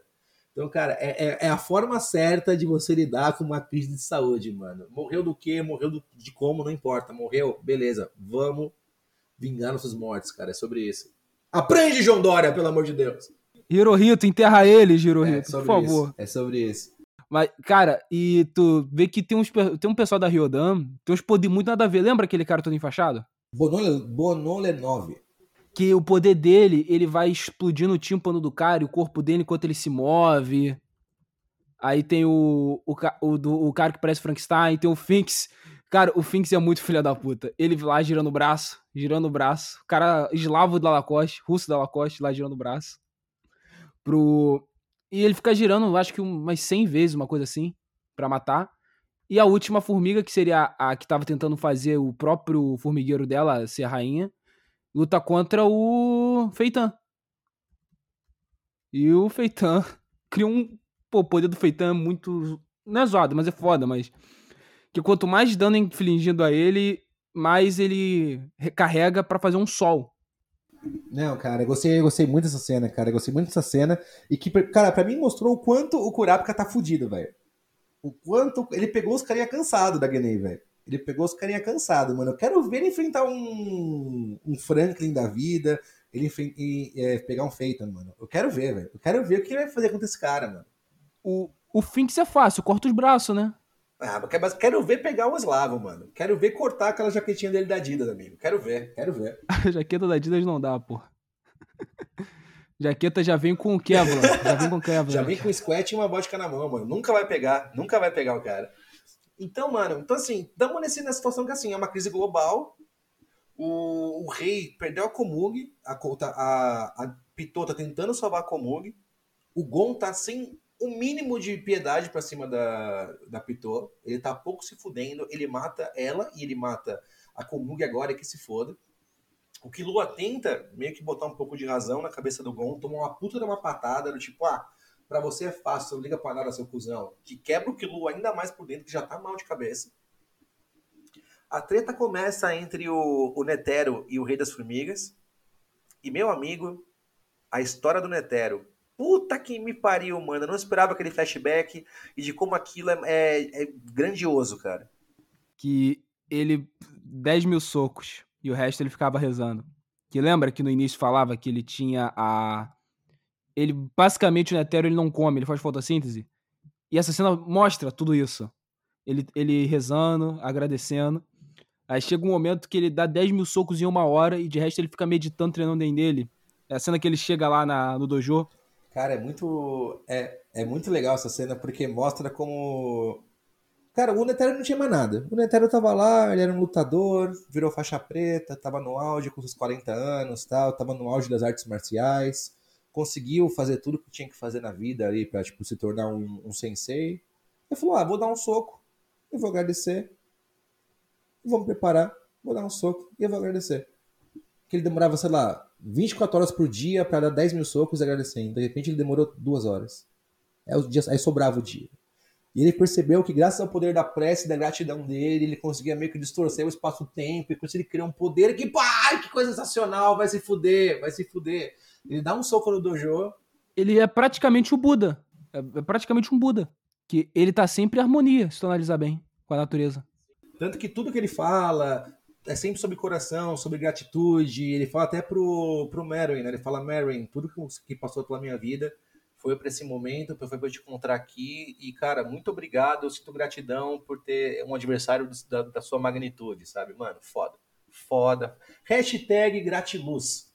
É sobre isso. E antes disso, o... aí ele conta isso tudo e vai pra porrada com o, com o Meruem. Só que o Meruem, ele primeiro, ele faz a porra do Buda, que é o poder mais agressivo do Hunter x Hunter, né? Sem poucas mãos. Bate no Meruem. Meruem vai pro lado, limpa a sujeira, senta e fala: Cara, vamos conversar. Aí ele vai conversando, falando sobre como o mundo é podre, sobre como tem gente que manda, sobre como as coisas não são feitas de forma meritocrática, não é o pessoal que merece que tá lá e tudo. E o Netero tá ouvindo e o Netero fala: Cara, foda-se eu vou lutar com você. Meu, meu objetivo aqui é lutar com você. E fora que, assim, nesse momento, o Netero ele também fala, tipo, graças a Komugi, como ele conseguiu ter, ter um pouco de apreço, um pouco de carinho pela raça humana, graças a, a, a, ao, ao, ser humano foda que é a Komugi, ele falou, cara, vai ter um país onde humanos podem morar tranquilamente, vou deixar vocês terem um pedaço, só que assim, o mundo é, agora é meu. Eu tô, eu tô fazendo uma concessão, eu tô concedendo a vocês e outros humanos legais e fortes pessoas que passam no meu crivo de, de, de seres que eu não quero dizimar um lugar. E o Netero fala, cara, que situação foda, hein, formiguinha? Eu tô aqui exatamente para evitar isso. E aí começa a luta. Mas, cara, você vai pensar, a pessoa mais correta nessa luta de Netero e do rei era o rei, mano. Era o rei, velho. Não, depende, porque qual era o, o. Porque o crivo do rei é muito subjetivo. Porque no início o crivo dele é apenas em questão de porrada de luta, poder força bruta, e depois ele percebe pela Komug que as pessoas têm um valor a, além de força bruta. Aí é muito subjetivo o crivo que o rei iria decidir. Então vai que, pô, a gente ia de base. A gente ia de base, a gente ia virar comida de formiga, por exemplo. Cara, é, é, cara, é complicado, é complicado. Mas teoricamente, esse paraíso humano que o rei ia criar ia ser um mundo muito melhor que o mundo que a gente viu em Hunter x Hunter, cara. Sim. Ainda mais lembra que a gente falou no início que, pô, Hunter x Hunter é um mundo onde, pô, assassino anda na rua livre. O pessoal da Associação Hunter responde outras regras, outra jurisdição, outra vida. Então, pô, seria um mundo mais justo pra galera de baixo, que não é Hunter, né? Exato. Exato, exato, exato, exato. Então, assim, cara, é complicado esse, daí, esse diálogo pra mim do, do, do Meruem com o Netero, cara. Porque, tipo, o Netero sabe o peso da responsabilidade que ele tem de vencer essa luta. Ele sabe que ele tem no ponto que ele vai perder. E, mano, e o Meruem sabe que, tipo, ó, você é um cara forte, eu consigo sentir pelo seu nem, pela sua, pela, pelas suas palavras, só que assim, você tá pronto? Vale a pena você morrer por essa raça humana podre? Você acha que o seu som é bom? Exato. Exato. E, cara, a luta. Eu, é pelo menos a minha opinião, mas eu acho que é a melhor luta de todos os animes. Tipo, eu acho que nenhuma vai passar essa. Cara, é muito doido, né? Porque do mesmo jeito que o Killua e o Gon fogem do Nobunaga porque eles aprenderam sobre formas de você guardar um tesouro dentro da, do, de uma pedra, sabe? Tipo, umas, é, é aprendizados que improváveis, né? Muito Hunter é muito sobre isso, né? O Merwin consegue é, entender que por mais que o, que o Netero tenha 100 mãos diferentes, sem possibilidades de ataque. Ele tem um ritmo. Ele só aprendeu sobre ritmo e como quebrar o ritmo do seu adversário jogando com a porra da Komug. Então, assim, o Meron vai dar porrada, eventualmente ele vai errar um golpe, e quando ele errar esse golpe, é a minha chance. Vamos pra cima. Tanto que tem uma hora, antes dele acertar qualquer golpe, que ele fala: Daqui a 53 golpes seus, eu pego tua perna. E daqui a 100 golpes, eu pego o teu braço. E toda essa luta, ela é, é foda que enquanto tá acontecendo, tem o narrador e o narrador fala: o rei começa a sentir dor. Que os golpes começam a machucar.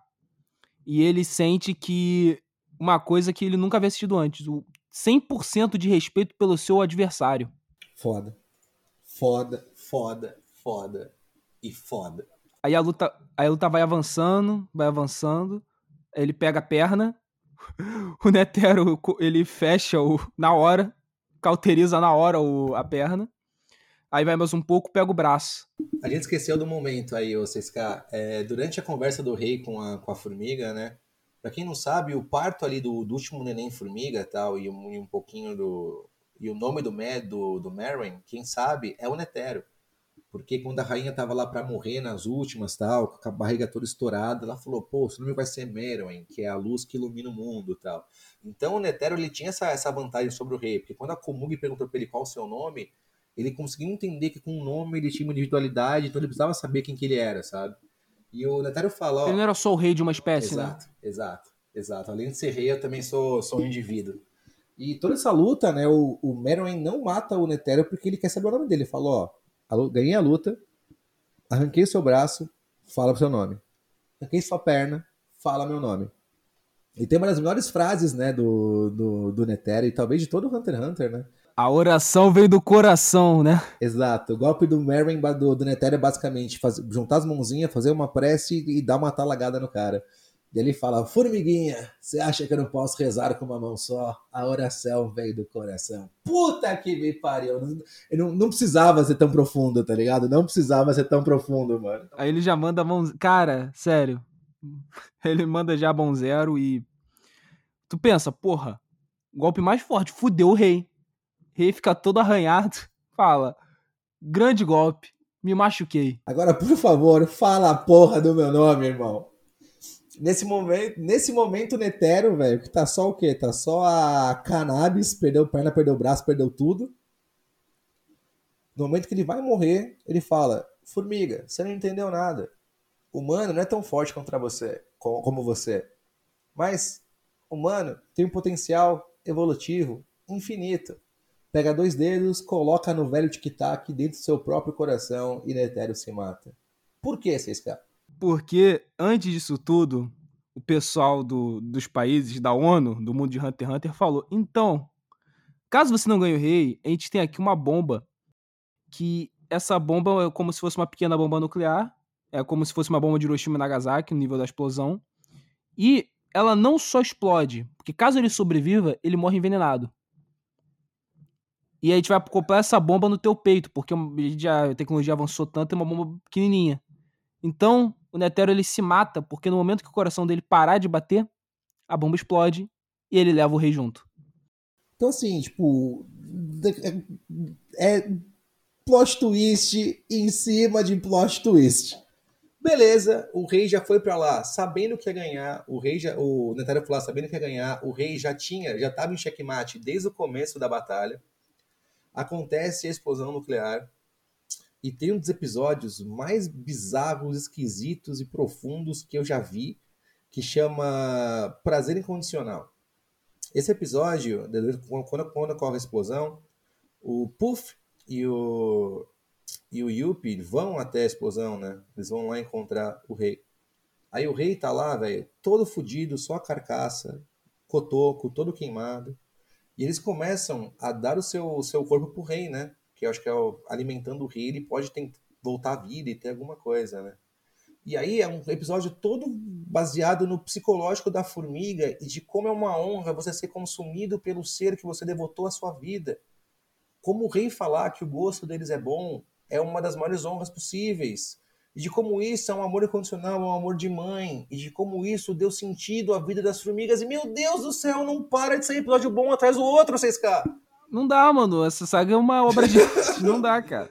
O bagulho é uma obra de arte, mano. E aí, cara, o porra do rei volta à vida, mano. O filho da puta volta à vida, mais forte do que nunca. Fudeu, acabou, acabou, Brasil. Enquanto isso, cadê o Gon? O Gon, tá, a Komug finalmente é curada pela, pela Pitou. Ele fala: Ó, oh, seguinte, ô, ô Pitou, eu não matei você pra você curar essa porra dessa piranha puta cega, fudida com nariz ranhento. E agora você vai comigo curar a porra do Kaito, beleza? Então demorou, vamos lá. Eles estão indo de volta ali ao, a uma cidade próxima, ali onde está o corpo do Kaito. E lá ele abraça o Kaito e ela fala: Não tem nada que eu possa fazer. Tá morto. E o Gon quebra. A última pedaço de sanidade do Gon quebra nessa hora. E ela fala: Agora eu vou ter que te matar, Gon. Porque o rei precisa de mim. E ele faz o sacrifício final, né? Porque em Orkshin a gente já aprendeu o poder da limitação de NEM, das especificações. E quanto maior for a sua especificação e maior for a sua troca, maior, mais forte você vai se tornar. E o, na saga do Grid Island é a mesma coisa, né? Que todas as cartas são feitas com o NEM dos criadores do jogo. Nesse caso, o Gon pega todo o NEM, todo o potencial que a gente descobre que é 1 entre 10 milhões e tudo mais, apenas para matar Pitou. Ele literalmente jogou toda a vida dele fora para matar Piton naquela hora, no ato. E o Gon fica marombado, né? Cada gota de sangue dele virou trembolona, o cara ficou.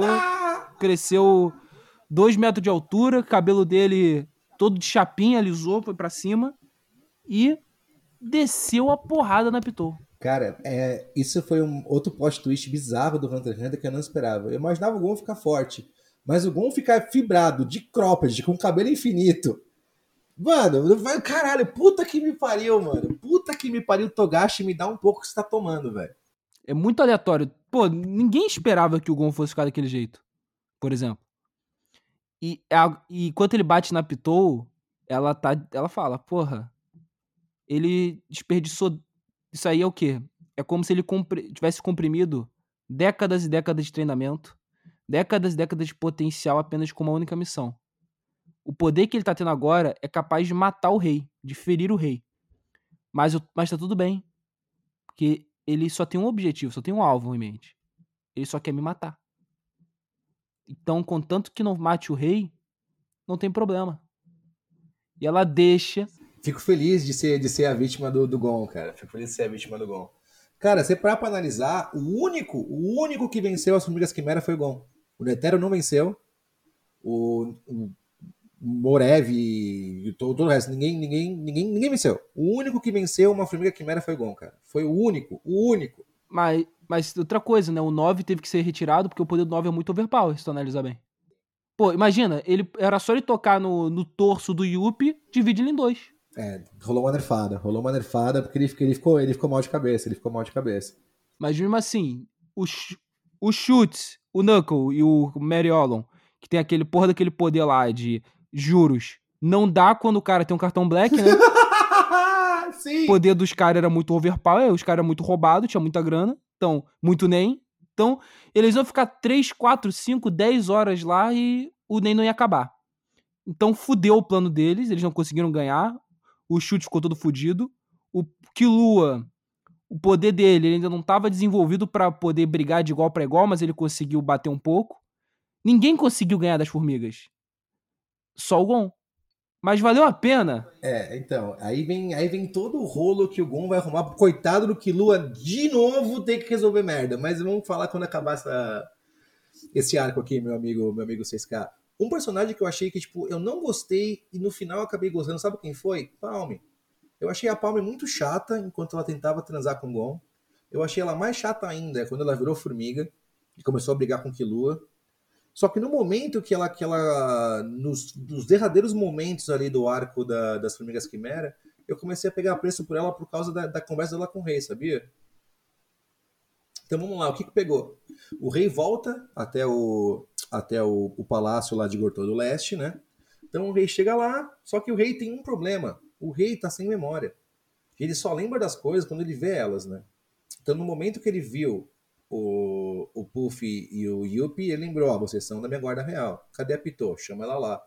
Então, nisso tem uma oportunidade do Shia Puff finalmente tirar essa menina ranhenta da vida do rei. Sem a menina, o rei só vai fazer uma coisa: dominar o mundo. Então o Puff começa a se multiplicar, manda metade dos seus clones pro castelo primeiro para encontrar a menina, para matar a menina e para ficar tudo do jeito que deveria ser. Era antes do rei encontrar essa ranhenta filha da puta. Aí o, aí o Killua tá protegendo a garota, né? E nessa, é, Killua tá protegendo a garota, ele vai, sabe, ao máximo distanciar ela. E nisso aí ele tem um poder, né? Que é o poder do. poder do instinto. Que dentro daquele círculo, quem chegar um centímetro perto ele já reage na hora. Então o Puff não consegue entrar, não consegue tocar na garota, então ele consegue escapar. E ele. E nisso ele leva a garota. E nisso a garota fica lá. E o Meruem sabe que vai morrer.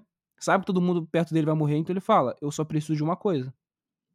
Por favor, eu quero passar meus últimos momentos como Komugi. Aí, não, não, não, não, não, não, não, não, não, tô perdendo a parte muito boa. Tem um guardião, que é o, o lobo, que tem os mísseis e tal, né? E aí, quando o rei usa seu en e tal, porque, tipo, o Puff, ele inventa uma história, tipo, ah, vamos jogar um pega-pega. Me dá 10 minutos pra eu sair na frente, e aí eu vou me esconder na galera e tenta me achar com seu en, beleza? Ele inventa esse jogo pra caraca, pra qualquer segundo que ele conseguir ficar, manter o rei longe da, da Komug, e puta, que pariu, é uma vitória pro cara, tá ligado? Nesse rolo todo ele encontra, né, o corpo do Puff caído no chão, tal, tipo, o Puff pequenininho já, tipo, versão Tibia, assim, morto, tal. E ele pergunta pro cara, e aí, mano, você matou o Puff? Não. Ah, então beleza, porra, mó fome, hein, mano.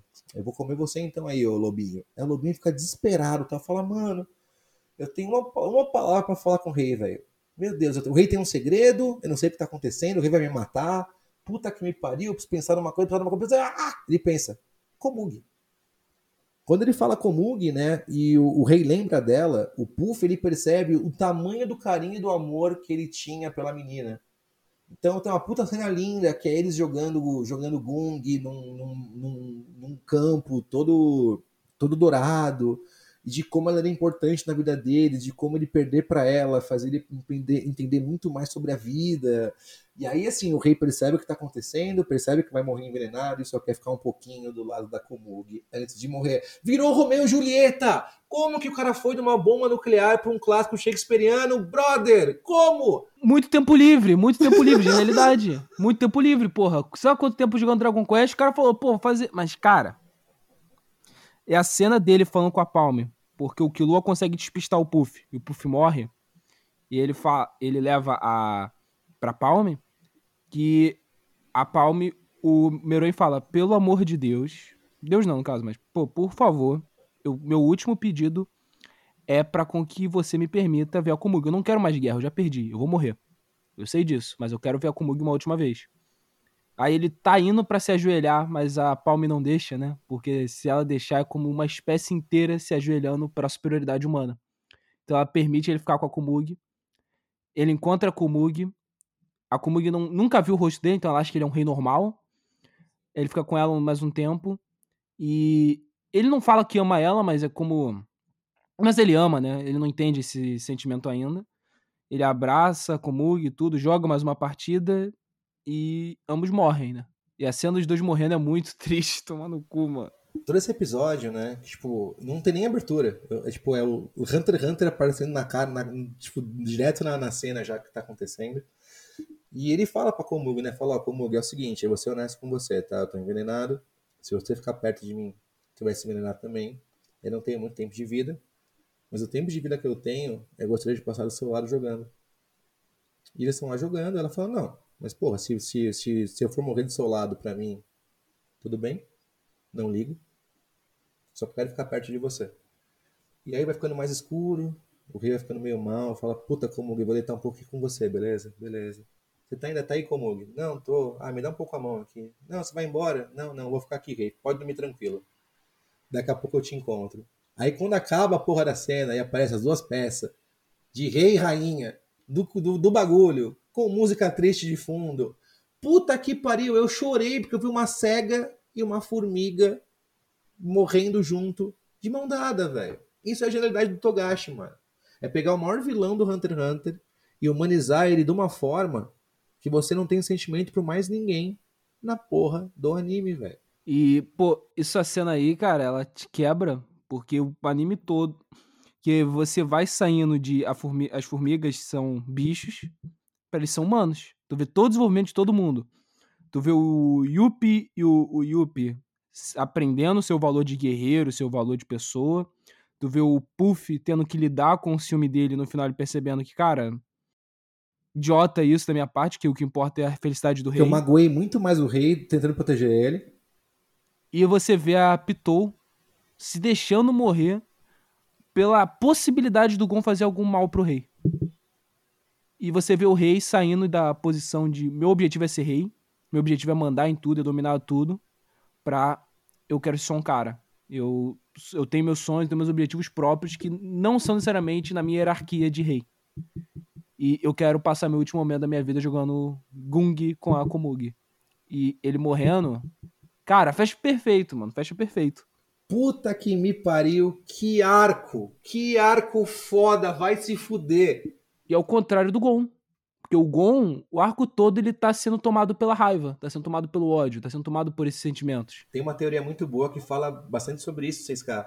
Que, na verdade, o arco das Formigas Quimera é exatamente sobre o rei encontrando sua humanidade e o Gon perdendo a dele. Como que o rei encontrou a humanidade? Através do amor, através das pessoas próximas dele, através tipo, de, de, de realmente apreço e, e carinho. E o Gon foi perdendo essa humanidade através do luto, através da, da desconfiança, através das brigas do Kilu, através do sentimento de impotência. Então, é muito bom, cara, porque em nenhum momento o, o Gon encontra o rei. Perceba isso, em nenhum momento ele tromba o rei, em nenhum momento ele fica na mesma sala que o rei.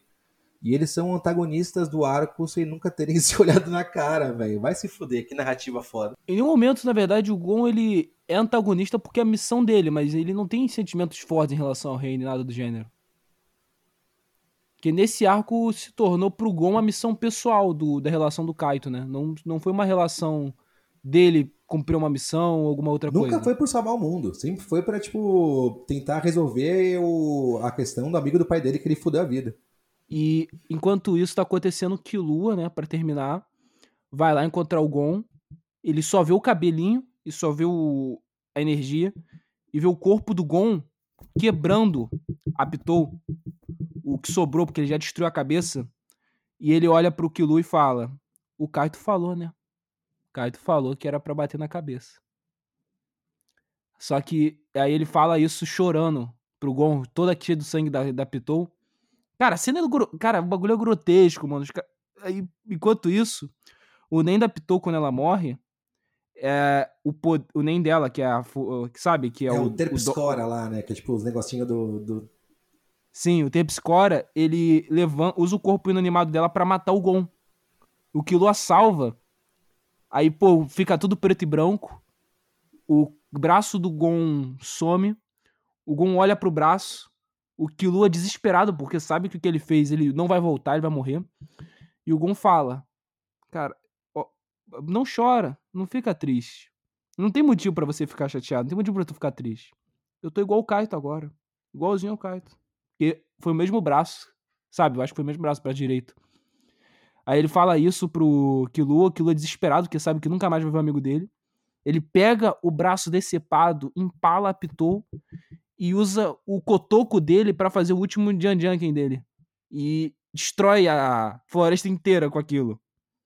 Mano, que cena, mano. Sim, sim, sim, 6K! Passamos pelo arco de Grid Islands e do genial e maravilhoso arco de Chimera Zent, meu amigo. Que programa, que programa, que programa. Agora, agora só falta dois, né? Eleição e eleição e vamos falar de continente negro e vamos falar de teorias, tá? Vamos falar de teorias no próximo episódio. Cara, eu vou ter que rever essa porra pela 18 vez. Chega, cara. Agora eu ouço os tururu, tururu, tururu, na minha cabeça em tempo integral. Que delícia de anime. Se você tá ouvindo isso daqui no Ring Bellcast não ouviu Hunter x Hunter ainda, mano, vale a pena, vá atrás. Aproveita essa quarentena pra curtir alguma coisa divertida, mano. É muito, muito, muito, muito, muito, muito, muito bom, velho. E, Drugs, ouvinte, muito obrigado vocês que ouviram até aqui. Vou ver até o tempo que ficou. Que deu 12 e 4, 12 e pouquinho. Se você ouviu as 12 e 4 horas eh, desse podcast, muito obrigado por ter ouvido até aqui. A terceira parte vai ser no Loin Talks, né, Loin? Ah, vamos fazer nos dois juntos também, que se foda. É, dois juntos, que se foda. Que se foda. Vai, vai ao mesmo tempo, não importa. E a gente vai falar do arco da eleição e do arco da. É, eleição e continente negro do que tá acontecendo. O que tá acontecendo agora, o que a gente acha que vai acontecer. O que tá acontecendo não, onde parou, né? Porque o Togashi não acaba aquela merda. E, pô, muito obrigado por ter ouvido até aqui. Loen, mais uma vez, muito obrigado por estar participando. Imagina, muito obrigado por ser um brother meu que consigo conversar sobre desenhos japoneses. Uh, é isso que eu preciso, caralho, vamos. É, muito obrigado. Sério, muito bom, mano. Eu... Pô, quantos podcasts a gente já fez até agora? Eu acho que foi o Evangelion. A gente tá fazendo uns 4 ou 5 já, man. É, exato. Aí, pô, vai ter que fazer um bagulho, porque dia 9, né? Acabou Shingeki. Vou ter que completar isso daí. Eu acho que a gente acertou muito mais que errou ali na, no podcast, hein, man? Pelo que eu tô lembrado. Eu não lembro o que eu falei, mas eu acho, mas eu acho que a gente deu uma mitadinha boa ali, viu? Deu uma mitadinha boa ali. Tem que ver. Mas muito obrigado. Se você tá ouvindo aí pela live, né? Eu tenho um podcast que é o Ring Bellcast, onde vai sair esse podcast já todo editado, bonitinho. E que tem no Spotify e tudo isso. Agora, nessa semana, vai sair trecho no YouTube, finalmente, Fala porra. Finalmente. Cara, Luan, esse bagulho da depressão, esse bagulho de fazer trecho. Porque tu tem que ouvir, aí tu vai ouvir tudo de novo, aí tu tem que pegar, aí tu tem que tirar palavrão, aí tu percebe que tu fala palavrão pra caralho. Aí tem um momento, teve um, o que a gente fez de Evangelho, eu peguei 12 trechos. Boa, de 10 minutos. Boa. Pra ter uma ideia, o de Evan... teve uma hora que teve um minuto que foi só bip.